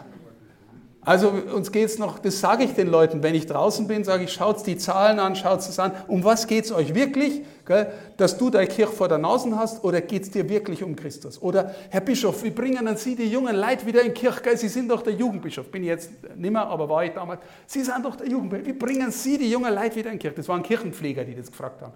Dann habe ich gesagt, wollt ihr, dass Sie in der Kirche hocken, damit euer Betrieb weitergeht? Oder wollt ihr, dass Sie eine Erfahrung machen, dass Jesus Christus ihr Freund und Lebensbegleiter ist, äh, dem sie, dem sie auch in der Messe begegnen. Dann haben sie geschaut, weil so eine Frage haben sie, glaube ich, noch nie gehört. Und dann hat der eine gesagt, wir wollen beides, Herr Bischof, aber für das zweite sind Sie zuständig. dann habe ich gesagt, no way, das geht nicht mehr. Wir sind Gottes Familie, gell? wir sind Gottes Familie und das sind auch Ihre Kinder. Gell? Und ich bin im Passau, das ist weit von euch weg. Also ehrlich gesagt, ich glaube, wir müssen tatsächlich mutig sein und, und riskieren, dass Leute auf der Strecke bleiben. Aber wir müssen in der Weise mutig sein, das versuche ich auch zu vermitteln, ob das gelingt, weiß ich nicht, dass wir sagen, wir versuchen geistliche Zentralorte entstehen zu lassen, die Qualität anbieten im Sinn von, da ist er, auch vielleicht auch Quantität, gell? da weiß ich, wenn ich da hingehe, da ist eine vernünftige Kirchenmusik, eine genügend große Gemeinschaft, wo man auch gerne miteinander singt eine vernünftige Predigt, weil da ein Pfarrer sitzt, gell, den du auf die Leute loslassen kannst. Und dann kümmert sich vielleicht noch jemand, kümmert sich noch jemand um meine Kinder gell, und macht mit denen das Evangelium und kommt dann zur Messe, ich weiß nicht. Und vielleicht kriege ich sogar dann noch einen Kaffee. Und der, der Gipfel wäre dann, wenn dann auch noch die Leute vom Pfarrbüro am Sonntag da wären und dann könnte man einer seine Messe aufschreiben lassen oder irgendwie. Ja, das wäre dann noch der Gipfel des Services. So gehen Reformgemeinden in anderen Ländern äh, vor. Ja. Das wird, glaube ich, ein Weg dahin sein und der wird sicher auf Kosten äh, von, von anderen Dingen gehen. Aber wir, wir glauben, dass wir zumindest noch eine ganze Zeit lang eine Messe am Wochenende, Samstagabend oder Sonntag anbieten können, aber ohne diesen Qualitätsstandard, dafür woanders was wachsen lassen. Ja. Führt auch dazu, dass wir zum Beispiel den Personaleinsatz von Pastoralreferenten nach und nach nur noch auf diese Zentralpfarreien legen dann. Ja. Aber es ist, äh, es bleibt uns kaum was anderes übrig. Gell? Bitte? Ähm, was ich schon als Student in Regensburg sehr geschätzt habe bei Ihnen, ist, dass man immer merkt, dass Sie als Mensch auch eine äh, ringende Art der Theologie haben. Also auch in Ihren Büchern merkt man immer, dass Sie ringen um diese Position. Und Sie waren äh, damals so vor den Studenten von der Fachschaft eingeladen, da hat man das auch gemerkt. Und da habe, also mir kam jetzt nochmal die Frage, gehen Sie eigentlich auch als Mensch damit um, wenn man ja quasi eigentlich versucht, authentisch Nachfolge zu leben, irgendwie ein Beispiel dieser Christusbeziehung, äh, dieser Liebe zu Christus zu geben den Menschen. Und die dann aber sagen, ja gut, das ist ja, ist ja klar, der war beim Fernsehen, der braucht Selbstdarstellung oder? Das ist so ein erzkonservativer Knochen, da wenn man sowieso, oder ich weiß nicht, ob Sie noch Ihre Kommentare da manchmal bei Facebook sehen, da und da war dann mein Gedanke, also ich meine jetzt nicht negativ, sondern diese Stimmen gibt es ja. Und damals haben sie dort so gesagt, ähm, von Studenten, ja, jetzt hat wieder der Kollege äh, aus dem Bistum oder der Mitbruder aus dem Bistum das gesagt und dann schön in Medien, wo man denkt, ihr müsst ich widersprechen. Aber ich will ja auch nicht dauernd der sein, der einen auf den Deckel bekommt. Ich will ja auch mal geliebt werden. Und also immer diese Ambivalenz, ne Claudius, ne Timor, ja. weder Menschen forscht noch ja. So als Mensch auch, weil sie ja immer denken, ich will das und dann tun die Leute aber irgendwie bösen Willen unterstellen oder ja. ja, ja. Also zunächst mal willkommen im Evangelium. Wenn die Welt euch hasst, ist, dass sie mich schon vor euch gehasst hat. Das ist, äh, das sagt der Herr. Und was ich vorhin gesagt habe, was sie ihm alles unterstellt haben, okay. Äh, ich versuche, wenn mir Dinge unterstellt werden, ernsthaft zu prüfen, trifft dich das? Und meistens trifft es auch etwas in mir, weil die, äh, die Heiligen leben woanders, äh, aber ich, ja, der Herr will zwar, dass wir heilig werden, aber äh, mit mir hat er echt noch einen langen Weg. Und das ist die eine Seite und die andere Seite ist, ich versuche, ähm, also wenn Sie vorhin gesagt haben, der Mitbruder sowieso, als Bischöfe gehört sich eigentlich nicht, dass man aufeinander draufhaut. Ne? Das gehört sich nicht.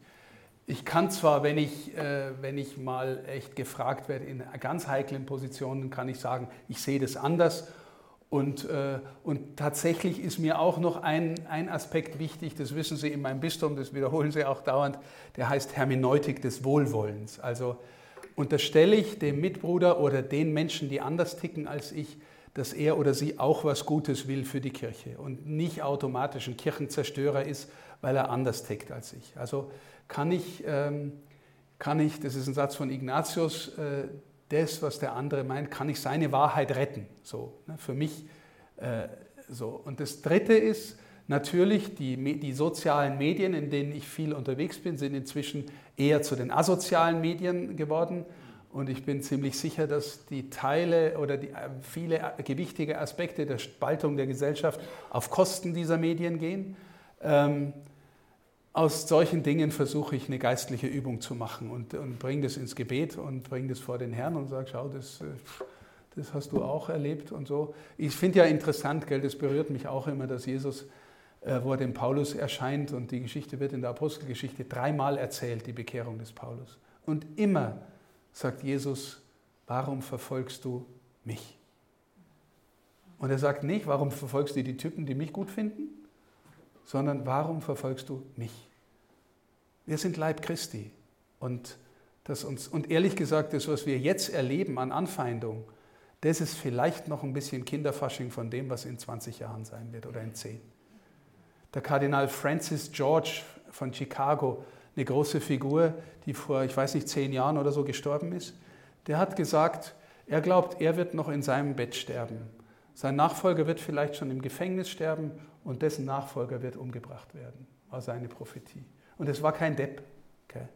Ähm, also es kann sein, dass, es, äh, dass wir uns auf härtere Zeiten einstellen müssen.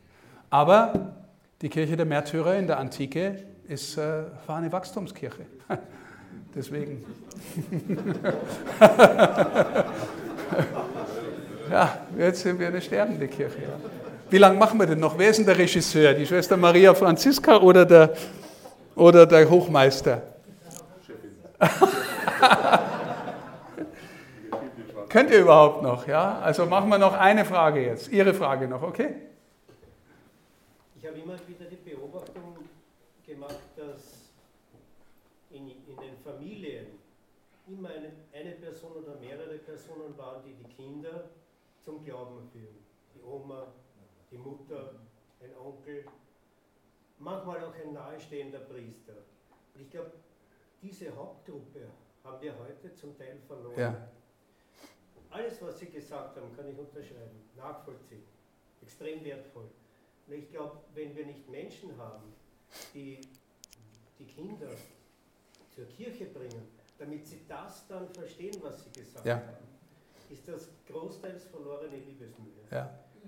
Ich habe auch die Erfahrung gemacht, man kann sich noch so bemühen mit den Kindern, ja. sie machen einem alles nach. Das ist die Tragik und das Schöne. Ja. Und ich glaube, dort muss besonders die Kirche hinein und auch die Seelsorger und auch, wie wir oft in der Kirche waren, dass dann Leute, wenn man mit kleinen Kindern kommt, so schräg geschaut haben und gesagt haben, der stört ja die Musik und äh, ja, wie sollen denn die Kinder in die Kirche und zum Glauben finden, wenn sie es nicht miterleben? Ja. Ich glaube, das ist auch das Erfolgsgeheimnis dieser Entwicklungsländer, dass dort die Kinder in der Gemeinde mit den Eltern, mit den Priestern, mit den Nonnen mitleben. Und dass sie das Beispiel am eigenen Leib verspüren. Ja. Ich glaube, das ist das Um und Auf. Ja. Das Wichtigste. Ja. Bei aller geistigen Unterstützung, bei allen wertvollen Dingen, die Sie heute gesagt haben. Ich weiß nicht, wie wir das ad hoc lösen können. Ich sage Ihnen noch, äh, oder ich versuche das noch zu äh, erklären. Ähm, Sie haben völlig recht mit dem Thema, mit dem Thema, dass wir, dass die Kinder Erfahrungen brauchen von Glauben, Glauben der Gemeinschaft. Ähm, wenn ich draußen bin, oder, oder, sagen wir mal, da haben Sie völlig recht. Der zweite Aspekt ging jetzt äh, stärker in Richtung der Hauptamtlichen in der Kirche, wenn ich das, äh, die Funktion der Hauptamtlichen. Ähm, ich sage dann manchmal in den Gemeinden draußen, äh, in Afrika gibt es das Wort, um ein Kind zu erziehen, braucht man ein ganzes Dorf. Ähm, wenn der Pfarrer an den Ambo tritt, die Predigt beginnt, dann sagt er meistens Schwestern und Brüder. Das heißt, Ist es eine Wirklichkeit, dass wir miteinander Schwestern und Brüder sind, Gottesfamilie?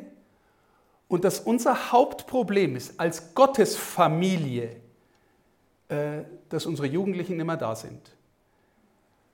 Wenn eine Familie, und das wissen alle die von Ihnen, die Kinder haben, wenn ein Paar sein erstes Kind bekommt, dann ändert sich von dem Moment an, wo das Paar das Kind hat, das ganze Leben. Das heißt, äh, der Schlaf-Nacht-Rhythmus wird anders, die Tätigkeiten, äh, die gemeinsamen Urlaube, die Sonntage, die man verbringt und es wird alles anders, weil man will, dass das Kind anständig herwächst. So. Unsere Art zu denken in einer Versorgungskirche ist, äh, wir haben zwar keine Jugendlichen, dass wir Gottes Familie sind, wissen wir nicht, aber jetzt haben wir die Gemeindereferentin, die zwar auch im anderen Pfarrverband auch noch, aber die kriegt jetzt drei Stunden für unsere Jugend, dann lösen wir das Problem. Schwachsinn. Versteht?